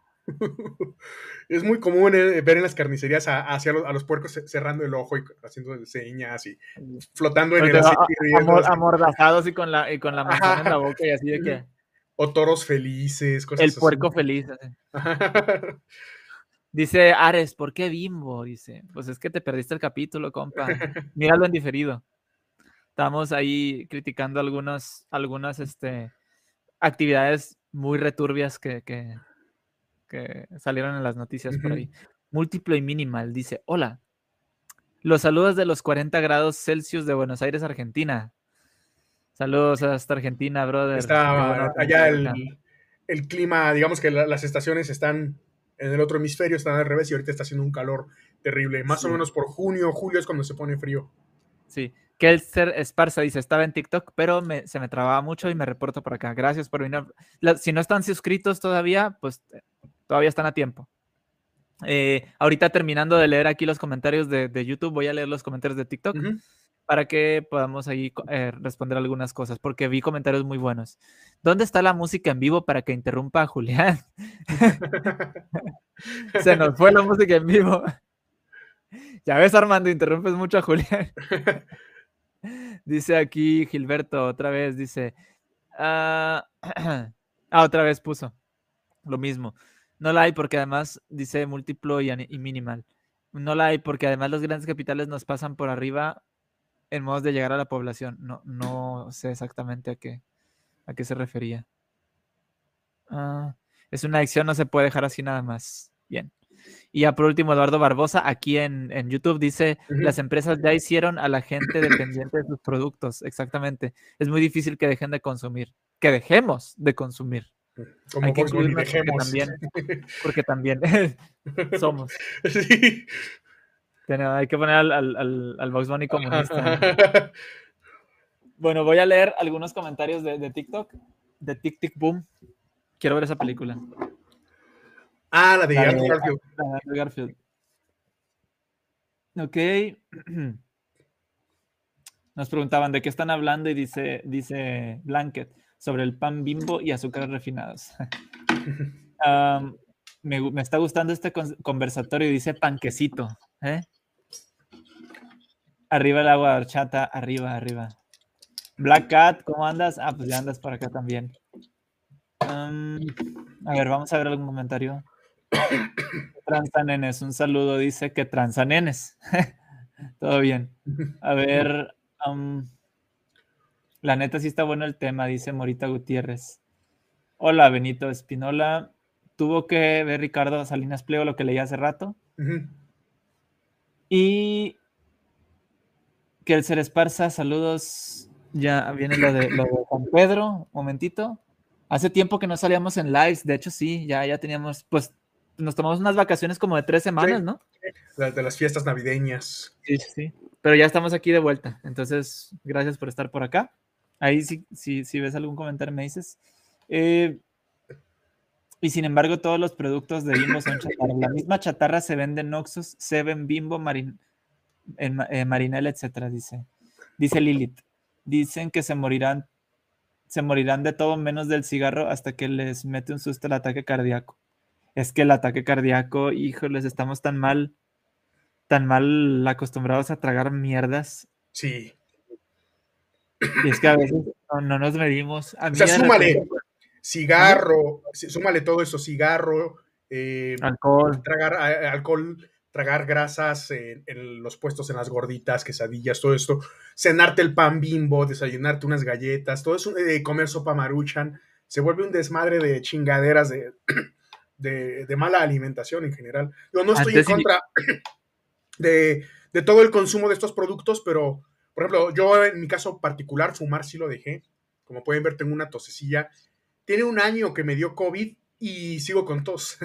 con una tos que se me queda así como de pronto. Por eso dejé de fumar también. No pude ver, o sea, justo cuando me dio COVID dejé de fumar y no lo he regresado porque sé que con esta tos que tengo me voy a la verga si vuelvo a fumar. El caso de, de los alimentos, no está mal a lo mejor a veces comerte un pan bimbo o eso, pero no hacerlo como algo de todos los días, ir por el pancito para desayunar o para cenar, sino no, no es que uno sea aquí un este, fit ni nada, de hecho estoy bastante gordo, pero pues el consejo es más como que tratar de balancear la, alimentación personal para encontrar como que el punto medio. Güey, yo, yo, a veces a mí me dicen, ay, pero tú qué, si tú estás bien flaco, le digo, güey, no, o sea, es que el estar gordo o estar flaco no, no hace que dejes de comer mugrero. Yo estoy flaco porque es mi complexión, pero yo trago, yo siempre tragué un chingo de mierda, o sea, de que papitas, dulces, chocolates, este, galletas, no, o sea, de todo. Y sí, estoy, estoy flaco, pero, pero eso no quita que, esté todo hecho mierda ahí el, el cuerpo, ¿no? Porque, porque no, no consumes más que puro mugrero. Entonces, sí necesitamos cuidarnos, o sea, eso es, eso es un hecho. Este, dice Luis Fernando Tapia, dice, Tic Tic Boom es una película asombrosa. La voy a ver, a ver si este fin de semana me la viento para, porque sí me la han estado recomendando. De hecho, se ganó un globo de oro este Andrew Garfield por esa película. Creo que sí. Entonces hay que... ganó algo. Sí, dice aquí, uh, ok, saludos R. Juárez. Está insoportable el calor en Argentina, estamos en el infierno, dice Miss Malvada. Qué bueno verte por acá, ¿eh? Sí te había visto un comentario, pero se me pasó saludarte. Qué bueno, saludos. El pan bimbo está sobrevalorado, la cerveza no se negocia. ¿Cómo ves? Pues la cerveza se toma desde tiempos ancestrales, pero eh, no es lo mismo una cerveza artesanal, una cerveza bien hecha que tomar cervezas industrializadas. Exacto. Bien, ah, ya volvió. Mm. desde las cenizas como el Fénix. Aleluya, aleluya, aleluya. Ya llegué. Perfecto. Ya llegaste. Resucitaste. Ya, estamos terminando, güey. Estamos en los comentarios. De hecho, ya terminamos de leer comentarios. Estaba diciendo, bueno, entonces vine a decirles que sean felices y que se pongan el condón. No le hagan como yo. Bueno, yo sí uso condón, pero este, no sé qué, qué más les puedo decir. Háganlo con pan, embárrense las cosas que tienen estas. Bueno, no sé qué. Hagan lo que ustedes quieran. Este ¿Alguna observación final sobre todo esto de la nutrición y de, un lado de la nutrición y de otro lado de los pedos políticos? Pues otra vez no sean como yo y no abusen de estas cosas. Vayan al nutriólogo, vayan a hacer ejercicio y este no sé, pues, les iba a decir no voten por el PAN, pero pues por quién les voy a decir que voten, pues, ustedes saben por quién votar, no sé. Pues, no sé, digo, otra vez, no es un gran mérito el, de hasta cierto punto hablar mal de todos porque pues todos están de la verga. Entonces, pues, entonces no, nos hicieron la tarea en ese sentido.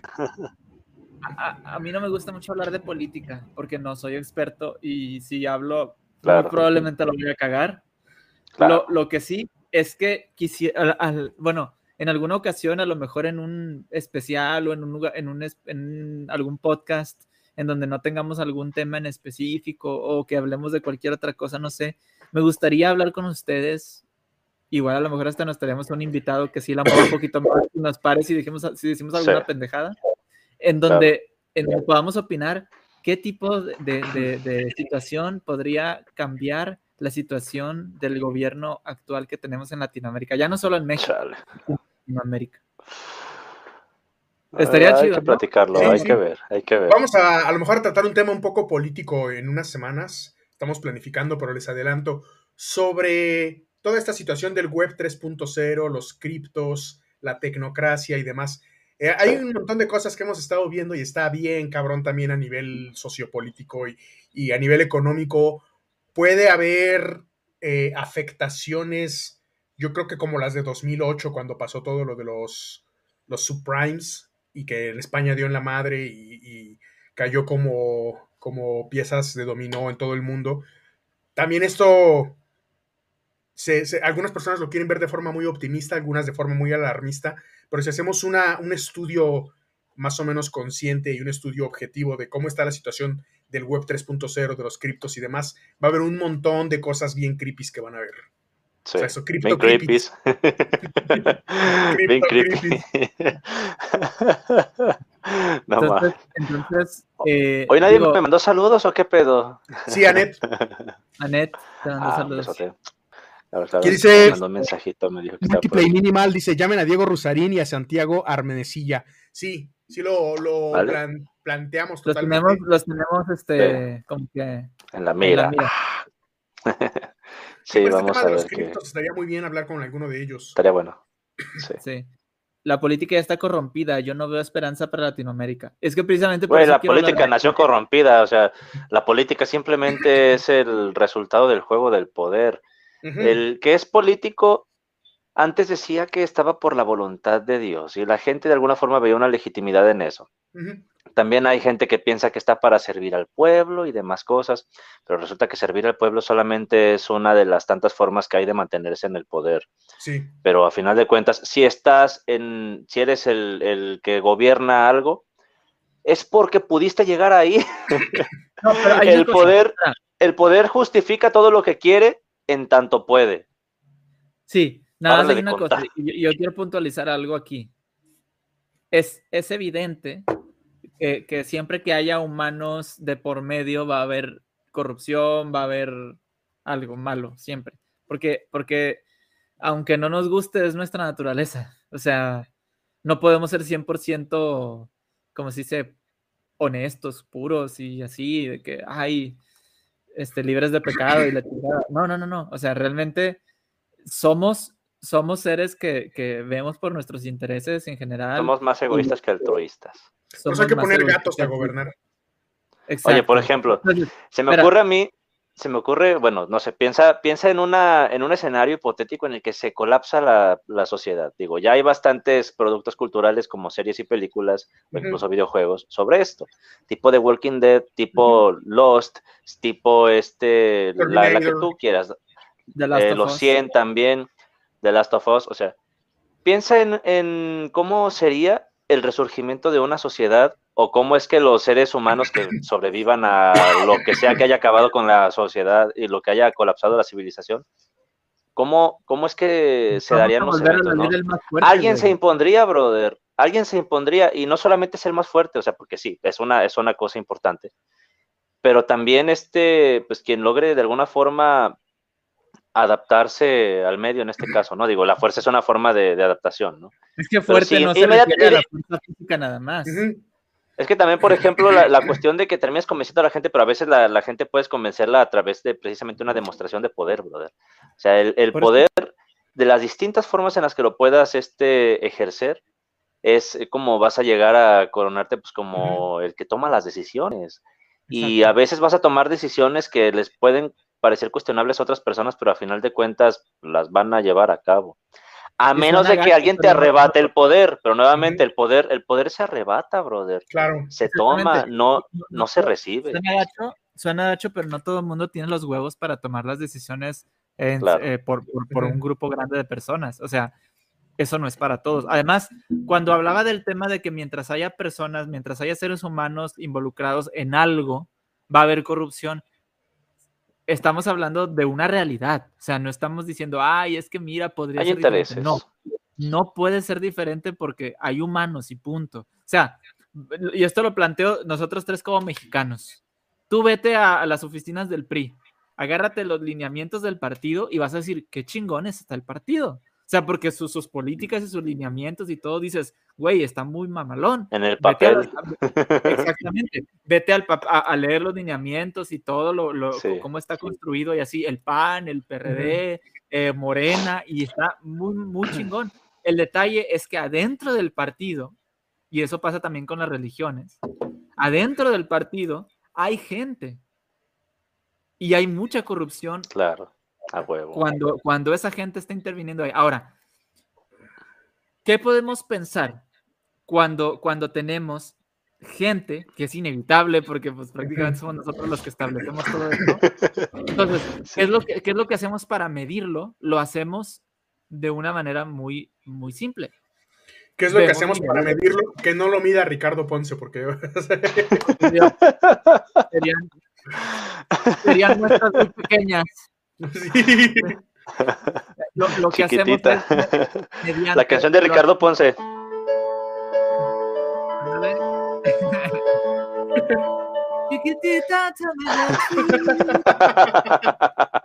bueno, este, entonces, lo que hacemos es mediante, mediante niveles de corrupción.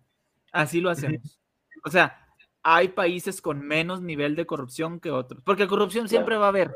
No importa si eres Japón. Es un mecanismo de mantenerse en el poder también. La chingada, sí, su puta madre, lo que sea, siempre va a haber un nivel de corrupción, pero dependiendo, dependiendo cómo sea eh, la organización del gobierno o, la cultura que haya entre los ciudadanos y gobierno, Estado, bla, bla, bla, vamos, a, vamos a tener ese, esa, esa, esa, distinción, ¿no? Entonces, la, la, corrupción no se puede evitar, pero sí mediante la cultura, mediante la educación, mediante una, incluso para nosotros, vivir como Holanda, Suiza, sí es una, prácticamente una, es una utopía, ¿no? Porque es algo que, que, que debemos muy lejos llegar, ¿no?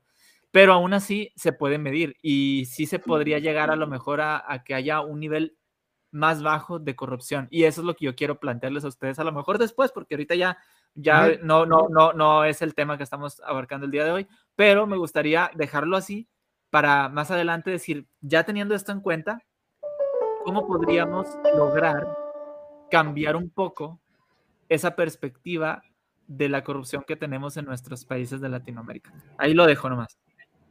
Bueno, ahí, lo vemos. Ahí vemos. Sí me gusta mucho el tema, aunque no me gusta la política, pero es algo que llama la atención, al menos a mí me llama, ¿no? Este. Vamos madurando, sí. Don Gato. Eh, Señor Don Gato, saludos, saludos. Ajá, este, pero bueno, no sé si quieran cerrar con algún, algún comentario, alguna frase, algo así. Pues este, esta de los condones, Armando, para que ya. ¿Dónde los dejé? A ver, ¿dónde chingados dejé mis condones? A ver, aguántenme. a ver. Este. Lo traigo puesto. puesto. bueno, acuérdense, gente, muchísimas gracias. Eh, bueno, este es el primer podcast del año, la segunda temporada. Ya estamos en la segunda temporada. O sea, vamos a tener muchos, muchos nuevos episodios para el día, para, para el año 2022, empezando. Para el 14 de febrero. Exactamente. Vamos a, vamos a tener bastantes nuevos episodios, bastantes nuevos invitados. Oye. Muchas noticias. Si quieren ver noticias exclusivas muy chingonas por parte de aquí de, de Julián, que no vamos a, de verdad, no lo vamos a decir ahorita en vivo nosotros. Si quieren saber eso, váyanse al chismecito a Patreon para que vean. Tenemos pero no se esperan las sorpresas tan, tan, tan gratas que tenemos para ustedes. Pero muy, yo creo que les va a dar mucho, mucho gusto escuchar. Les va a dar mucho placer. Exactamente, al igual, los condones quitan placer, pero bueno, sirven para, sirven para, protegerse. Pero digo que la noticia les va a dar mucho placer. Ah, bueno. Este, entonces, vayan a Patreon, desde un dólar pueden donar, pero si nos quieren donar un poquito más, Aquí, por ejemplo, nuestro compañero Julián se pudo comprar un micrófono gracias a, los, a, las, aportaciones de Patreon. Uno así como el que yo tengo, más que un poco más nuevo. ¿Dónde está? Ya nomás nos falta. Ah, pero tú tienes el Blue. El, Snowball. El Snowball. Pero ahorita más bien lo, que necesito renovar es este, bueno, necesito formatear mi computadora para que pueda funcionar así bien. Mi casa, mi carro. Tengo que renovar mi carro, renovarme el cuerpecito, tengo que ir al gimnasio para poderme encuerar. Entonces, este, bueno, ya me puedo encuerar, pero, me quiero encuerar con el gimnasio, ¿saben? O sea, y quiero hacer unos tatuajes mamalones. No, pues quiero, quiero, quiero sentir este, ¿cómo te digo? Tu cuerpo alegría Macarena. Ay, mi cuerpo alegría Macarena, exacto, exacto. Pero bueno, el cuerpo bueno, para darle, cosa buena. Gracias por, por acompañarnos, estuvo, estuvo bastante bueno el tema. Eh, gracias a mis compañeros Julián y Armandowski, que, que, bueno, me encanta hacer este podcast con ellos porque siempre, siempre tenemos muchos, muchas cosas bastante interesantes Mucho que desmadre. Mucho desmadre. Eh, y esperemos que este año sea tan bueno tanto para la navaja como para todos ustedes. Eh, se viene un, año muy, muy, muy pesado. Muy se viene. Sí. Pero... Ya estamos a la mitad de enero, bro, de chingato. O sea, no mames, o sea, me acuerdo cuando apenas estaba empezando diciembre, vete a la verga, ya estamos a la mitad de enero. No mames, o sea, es una mamada, como chingado ese tiempo se va así de rápido. Está valiendo verguísima, sí, brother, no mamen. O sea, pero bueno, Empezando por los miembros de la navaja, mírenos cómo estamos, ojerosos. sí, sí, sí, sí. No, de hecho yo sí, brother, Bueno, yo también, un poquito, pero, pero, sí. estoy ojeroso. Ah, es como Apache, güey, no más. Pero bueno, Los este, mapaches de Hitchens. Ay, güey. Bueno, este, la siguiente semana eh, o este fin de semana probablemente le estaremos avisando del nuevo podcast que vamos a estar. de la eh, película. Exactamente vamos a anunciar el, podcast nuevo que vamos a abordar el viernes. Ahora sí va a ser todos los viernes. Sí, ya regresamos al horario normal. Amén. Exactamente, al horario normal. Entonces, bueno, cualquier cosa, estén pendientes a las redes sociales que es Instagram, es TikTok eh, y YouTube. Es donde vamos a estar un poquito más, más activos, ¿no? En Facebook eh, tenemos el grupo también ah, para que se metan, para que hagan cotorreo y desmadre chido. Vayan a la página de Facebook, La Navaja de Hitchens Podcast y tiene un grupo eh, que está vinculado a la página, el único grupo vinculado de esa página. Y ahí este, pueden entrar y unirse, subir memes, eh, hacer cotorreo o lo que sea, ¿no? Entonces ahí también les invitamos. Ahorita apenas tenemos como 15 miembros o 18 miembros, no me acuerdo. Yo tengo uno nada más. Tú tienes un miembro. Lo que pasa es que nosotros ya estamos como con estas mejoras, tú sabes, ¿no? Este, ya empecé como tipo Futurama. No sé si han visto ese episodio donde sí, güey, el... Ay, se me olvidó cómo se llama Hermes, bro. Que el Hermes empieza con las mejoras, ¿no? Ajá. Y acaba... No, no ubicas a Hermes. El, Oye, tú. ah, ya, ya, ya. Que se, se mejora un brazo primero después se mejora que la, la vista, se mejora el miembro, se mejora, acaba todo robótico nomás con el cerebro, ¿no? Y el este Zoidberg le empieza a construir con los pedazos, primero como que se lo intentó comer, pero estaba muy condimentado. Y este construye como al, al, Hermes, pero con piezas originales, ¿no? Nada más cuando se, se, quita el cerebro y se pone el cerebro, agarra el cerebro y se lo pone y acaba de darme otra vez humano y ahora sale el robot, pero que es un asesino que lo había saltado. A pinche Futurama es la mamada. De hecho, deberíamos hacer en alguna ocasión algo de Futurama, como dice Alan. algunas veces, de, repente, con algún producto cultural, como por ejemplo, fue en esta última ocasión Spider-Man pero de repente podríamos hablar de Futurama, como dice Julián, Los Simpsons, Ricky Morty, brother, Ricky Morty. Estamos hablando de una serie. No se llama Mon, voy a Horseman también. ¿Cuál, ah, sí, sí, La que le, recomendé a ustedes y se las quiero recomendar a todos los que nos escuchen y nos vean. Hay una serie en HBO que se llama Race by Wolves. Es para nada, para una guerra en el futuro entre ateos y creyentes. Así, tal cual. A ver, a ver, otra vez, otra vez. Eh, una guerra en el futuro entre ateos y creyentes. Imagínate. todos los creyentes se juntan en una sola, ¿no? En una, es el mitraísmo, es como una especie de, cristianismo solar. Ah, ellos se vuelven mitraístas y, pelean contra los ateos. Hay robots involucrados, hay naves, Sale Travis Finnell, que es Ragnar en, Vikingos. Tiene mucho ah, material. Eh, el Ragnar. Es, muy buena. Es yo no la he terminado, voy a la mitad, pero vale muchísimo la pena. Sí, hay que verla. Yo, yo quiero ver, ahorita, yo tengo ahorita bastantes series así. Voy a ver Tic Tic Boom. Voy a ver esta que dice. Don't Look Up para el episodio también. Ah, no, la de Don't Look Up la tiene que ver Armando. Sí, más bien. La tengo que ver yo. La tengo que ver yo. Este, ya la vi porque tenemos que hablar de, de, de Don't Look Up la siguiente semana. Sí. Este, la siguiente semana. Bueno, de una vez lo, anunciamos, ¿no? Vamos, a hablar, vamos a hablar con, con Rolando Perdón, Rolando de What De la entrepierna de Dios, por cierto.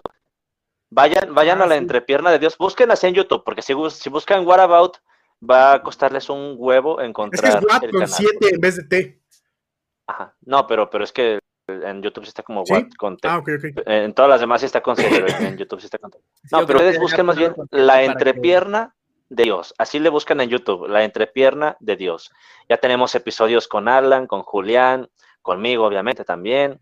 Y está bonito el, concepto porque es un lavadero para echar chisme, o sea, las anécdotas de tus tías cristianas o lo que te haya tocado vivir a ti, ahí nos lo mandas por Instagram y lo contamos, también nosotros obviamente platicamos algunas de nosotros. Múltiple y Minimal nos, nos pone un comentario, dice, hey, soy astrónoma, dice, al fin puede servir algo que yo comente con Don't Look Up.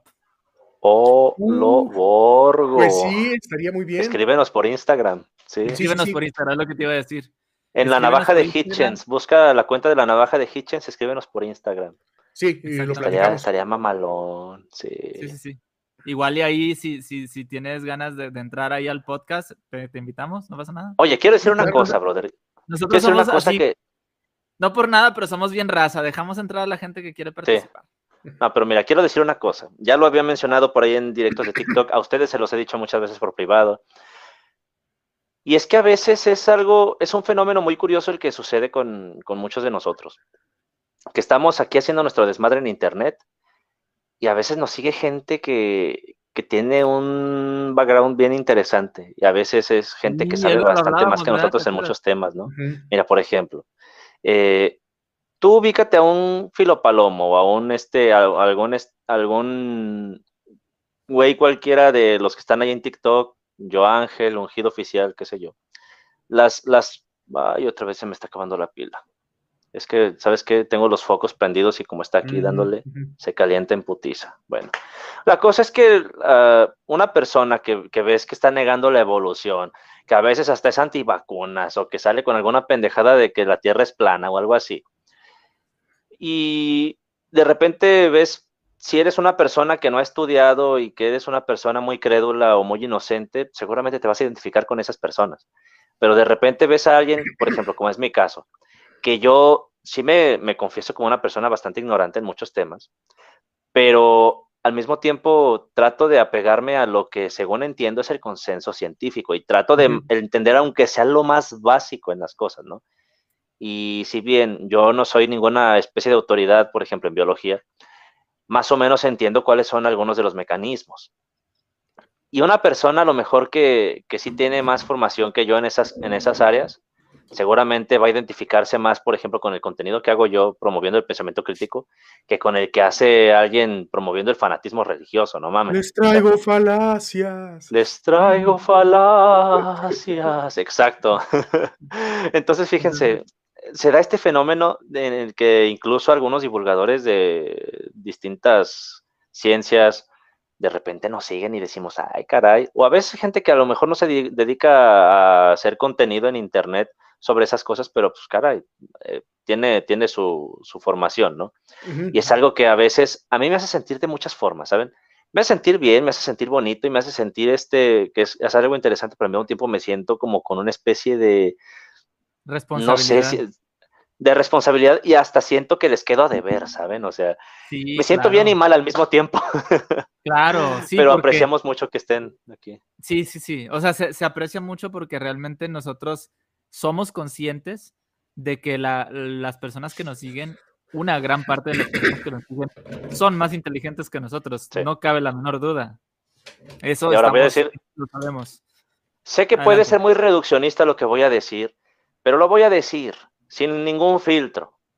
Más allá del disclaimer que acabo de hacer, de, lo que, de que estoy consciente de lo reduccionista que puede ser eso. Pero voy a decir que, al menos en, en un sentido general, los pendejos no son los que nos siguen a nosotros, bro. o sea, quien sigue a un Oliver Ibáñez no es la misma persona que va a seguirnos a nosotros, como te digo. A veces les quedamos a deber en muchos sentidos, pero no estamos diciendo esas pendejadas, no mames. y es bonito ver que hasta cierto punto si hay una especie de segmentación de público donde la gente que sabe más que nosotros está ahí. Y pues, como dijimos, lo apreciamos mucho. Yo en mi caso a veces me siento bien, pero al mismo tiempo me siento un poquito mal porque siento que les queda a deber, pero trato de hacer como mi mejor esfuerzo. ¿Sabes por qué no les quedamos? Te voy a decir por qué no les quedamos a deber. A ver. Porque al menos nosotros intentamos no abarcar temas que no dominamos. Si tú prestas atención a cómo abarcas los temas, tú abarcas temas que dominas, religión, ateísmo, y si llegas a mencionar algún tema de ciencia, es un concepto básico, que general, que todos, que todos hemos visto, menos en la secundaria o en la prepa. En la secundaria, brother. sí.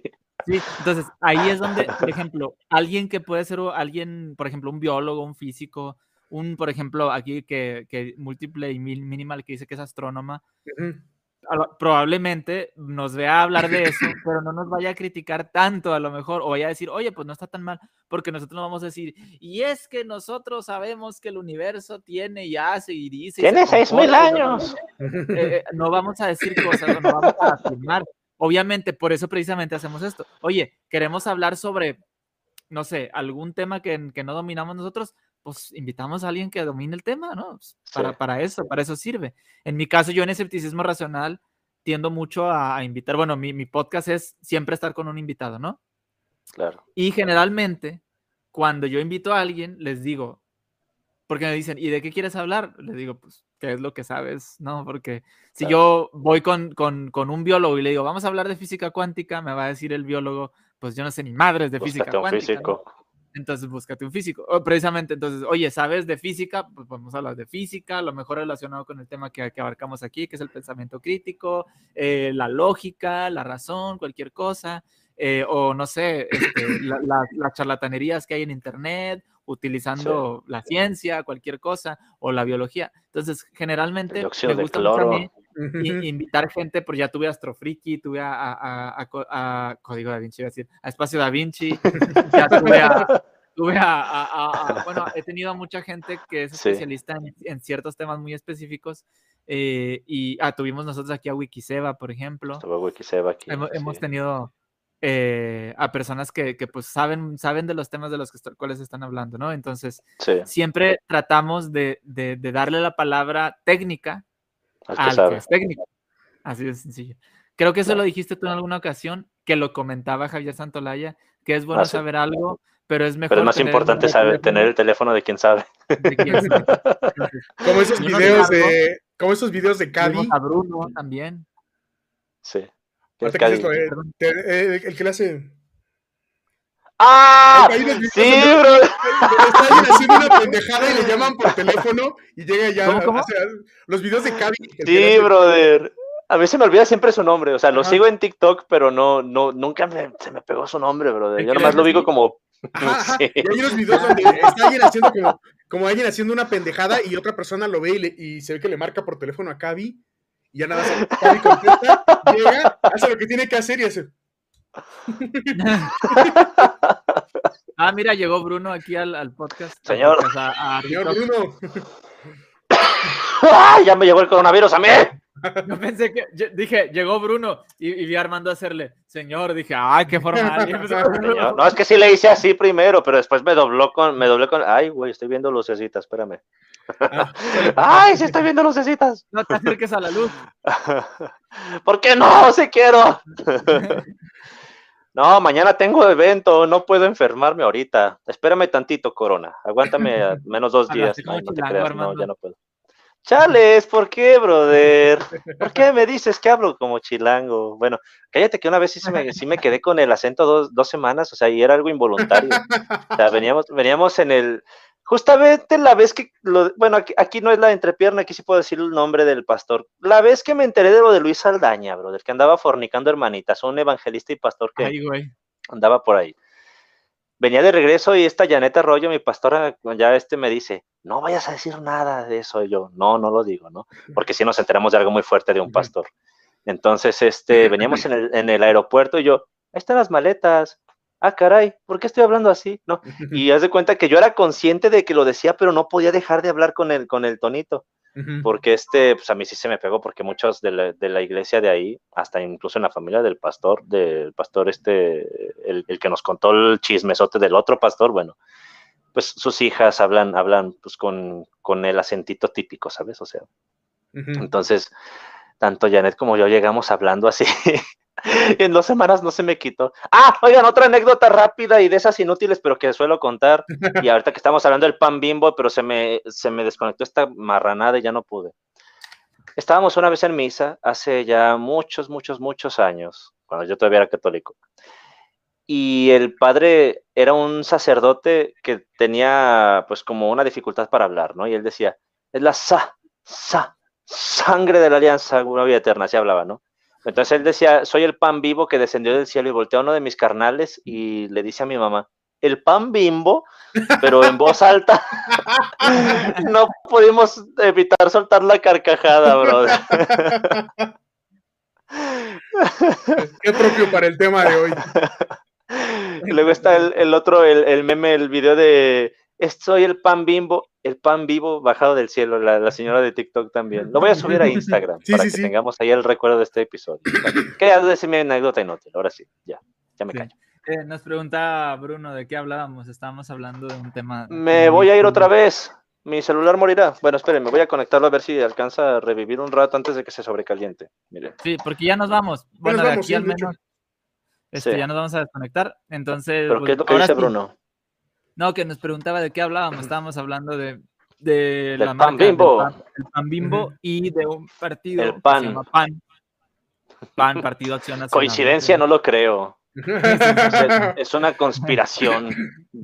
Diosito hizo ese partido para que el PAN bimbo lo apoyara. Al final vamos a, vamos a decir como, como Bart cuando está en, en, el, en, el, autobús escolar. Lo ven, yo tenía razón, tenía razón. ya sé. Aunque tuviste razón, tu, tu conducta fue reprobable, así que vas a estar encerrado por el resto de tu vida. este, pero bueno, eh, muchísimas gracias por acompañarnos, gente. Este fue el primer podcast del año, como les dije, segunda temporada. Y de la temporada. Bastantes, bastantes podcasts nuevos con nuevos invitados, obviamente nuevos temas y muchas sorpresas más. Entonces, gracias, cuídense mucho, que tengan un bonito fin de año, aunque está de la chingada. Eh, bueno, inicio de año, ¿no? Fin de año todavía faltan muchos días. Fin de año, inicio de año. Está de la chingada. Que tengan un año lleno de caricias. Que se acabe el 2022, por favor. Este, y eh, pues bueno, que tengan, de verdad, aunque, aunque pintan pesadas las cosas, de verdad les deseamos aquí, de parte de mis compañeros, la navaja de Hitchens y yo, eh, que tengan un muy, muy, muy buen 2022. Eh, Amén. Acuérdense. Que siempre, me los bendiga. Exactamente. Que el gel antibacterial, porque todavía estamos en, época de pandemia. Sí, ahora estamos con Omicron y Megatron. Y Megatron. Tiene poder. La sangre de Cristo no. Así que no olviden salir. No, no olviden eh, siempre traer su, gel antibacterial. Y acuérdense. Usen, cubrebocas para salir. Cubrebocas. Y el preservativo para entrar. Exactamente. Entonces, con esto nos despedimos. Julián. No abusen del pan, bimbo. Armando, un gustazo. Este primer episodio. aquí la siguiente semana. Nos vemos. Se, se bañan. Adiós, gente de TikTok. Nos vemos. Cuídense.